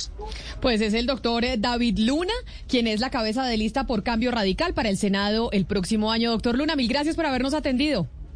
No, muchas gracias a ustedes por esta invitación y los felicito porque ustedes promueven la democracia dándole oportunidad a todos los que están participando. Un saludo especial y mucha suerte. Y de cambio radical nos vamos para el Partido Conservador, que es otro de los grandes electores en el Congreso eh, de la República. Efraín Cepeda va a ser cabeza de lista al Senado por esa colectividad. Senador Cepeda, bienvenido. Apagado. Gracias, muy buenos días, muy buenas tardes, perdón. Saludo muy especial a todos los periodistas conectados, a, Camila, a Ana, a Oscar, Valeria y por supuesto a sus innumerables oyentes. Muchas gracias por la amable invitación. Senador Cepeda, eh, senador Cepeda, ¿esta es la vez número qué que usted aspira al Congreso de la República? ¿Este sería su periodo número qué? Camila, Camila, este sería mi periodo número nueve. Mejor dicho. Periodos en, en línea. Yo nací a la política luego de que el constituyente del 91 revocara al Congreso y yo entré, pues supuestamente por dos años y medio para reformarla, para desarrollar mejor la, la constitución y pues y en eso nos hemos pasado dos años y medio eh, que salí de licencia de mis empresas privadas que dirigía, de los gremios económicos, dirigía el Comité Intergremial del Atlántico, la Federación Nacional de Lonas de Propiedad Raíz. Y mire, eh, Camila, cuando uno llega, pues, esa vocación de servicio que siempre había tenido, pues eh, encuentra uno que, que sí se puede ayudar a la gente, sí se pueden impulsar las causas sociales, el empleo, las obras, los presupuestos. Pero mire, pues, senador Cepeda, usted dice, esta va a ser la novena vez que yo aspiro al Congreso de la República y yo me atrevo a decirle que esta es o será la elección más compleja para un partido como el Partido Conservador, porque muchas cosas están cambiando en Colombia. Vemos el anuncio de la lista del pacto histórico, vemos el anuncio de la lista del nuevo eh, liberalismo. Digamos como que hay una nueva ciudadanía y se están presentando otro tipo de personas que hacen o que quieren y venden que van a hacer la política un poquito distinta. ¿Ustedes ven eso como un reto en estas elecciones al Congreso o no lo ven así? Camila, el Partido Conservador es eh, un partido de liderazgos regionales, desde pequeños municipios hasta zonas rurales, gente que siente el espíritu conservador, que siempre vota por las listas del partido. Si tú lo miras en elecciones nacionales, regionales, el partido siempre está alrededor de los dos millones de votos. No se baja de eso. Y hemos encontrado pues que ese partido está vivo, que ese partido es actuante, que ese partido que venía pidiendo a gritos que tuviésemos candidato a la presidencia de la República, pues ya lo tenemos, el senador David Barguil es nuestro candidato, eh, eh, aprobado por unanimidad en la bancada y en el directorio nacional conservador, y vemos la gente muy motivada. Eh, ayer en Barranquilla hice un lanzamiento ante 1.400 personas en, en un hotel con la presencia del presidente del partido, con la presencia del senador Barguil y por supuesto de este cabeza de lista y encontramos gran fervor. Y no fue solamente, allí no asistieron solamente los líderes del, del Atlántico y de Barranquilla, sino tuvimos allí sentados seis diputados de diferentes regiones del país, dos representantes a la Cámara, seis candidatos a la Cámara, dirigentes de primera línea, varios concejales de ciudades eh, capitales. Y realmente el fervor que allí escuchamos y las llamadas que hemos recibido después, pues indican que ese partido está vivo, que ese partido no solamente Pero mire, senador, va a bajar de los dos millones de votos, sino que vamos a incrementar. Escúcheme. Sí. Sí. Senador Cepeda, le pregunto, le pregunto por el escenario, el escenario del próximo Congreso, porque entra a jugar un protagonista de primer nivel que es el pacto histórico. Y las encuestas muestran pues que efectivamente el pacto histórico va a tener una gran votación. De hecho, el, senador Gustavo Bolívar nos acaba de decir que ellos aspiran a tener 30 senadores. ¿Usted cómo analiza ese nuevo escenario que se abre ahora para el próximo Congreso, de acuerdo con estos cálculos que se están haciendo y proyecciones en lo que tiene que ver no solamente con el Partido Conservador, con la bancada del Partido Conservador, si se puede ver diezmada, sino con los otros protagonistas? ¿Cómo analiza usted, senador Cepeda, esa situación? Gracias. Gracias, Oscar, por la pregunta. Sin duda, yo debo decir que este partido ha demostrado ser invulnerable ante esos eh, hechos. Y realmente, pues eh, yo no voy a entrar a discutir las proyecciones de los otros partidos, pero la nuestra es eh, realmente un compromiso. La nuestra pues está casi científicamente comprobado, pues en el sentido de que hemos hecho la encuesta, hemos hecho las llamadas, hemos llamado a los líderes. Y este es el partido que no va a bajar de esa misma votación. Nosotros tenemos hoy 13 curules eh, y pues realmente yo pienso que mínimo en el Senado de la República vamos a llegar a 15. En la Cámara de Representantes tenemos 21. Creo que vamos a sumar unas 5 más para 26. 26 y 15, 41. Son las curules a, las que le estamos eh, apostando.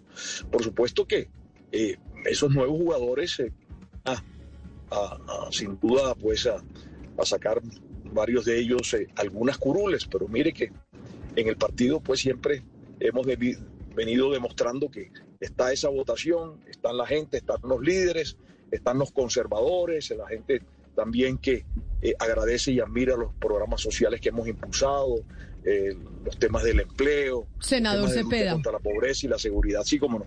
Senador Cepeda, como usted, pues mejor dicho, tiene demasiada experiencia en este tema de las elecciones, son nueve elecciones con esta que va a vivir. Usted dice el Partido Conservador es disciplinado, el Partido Conservador tiene dos millones de votos, el Partido Conservador es un partido de región y además está científicamente comprobado porque así lo hemos demostrado en cada elección al Congreso de la República.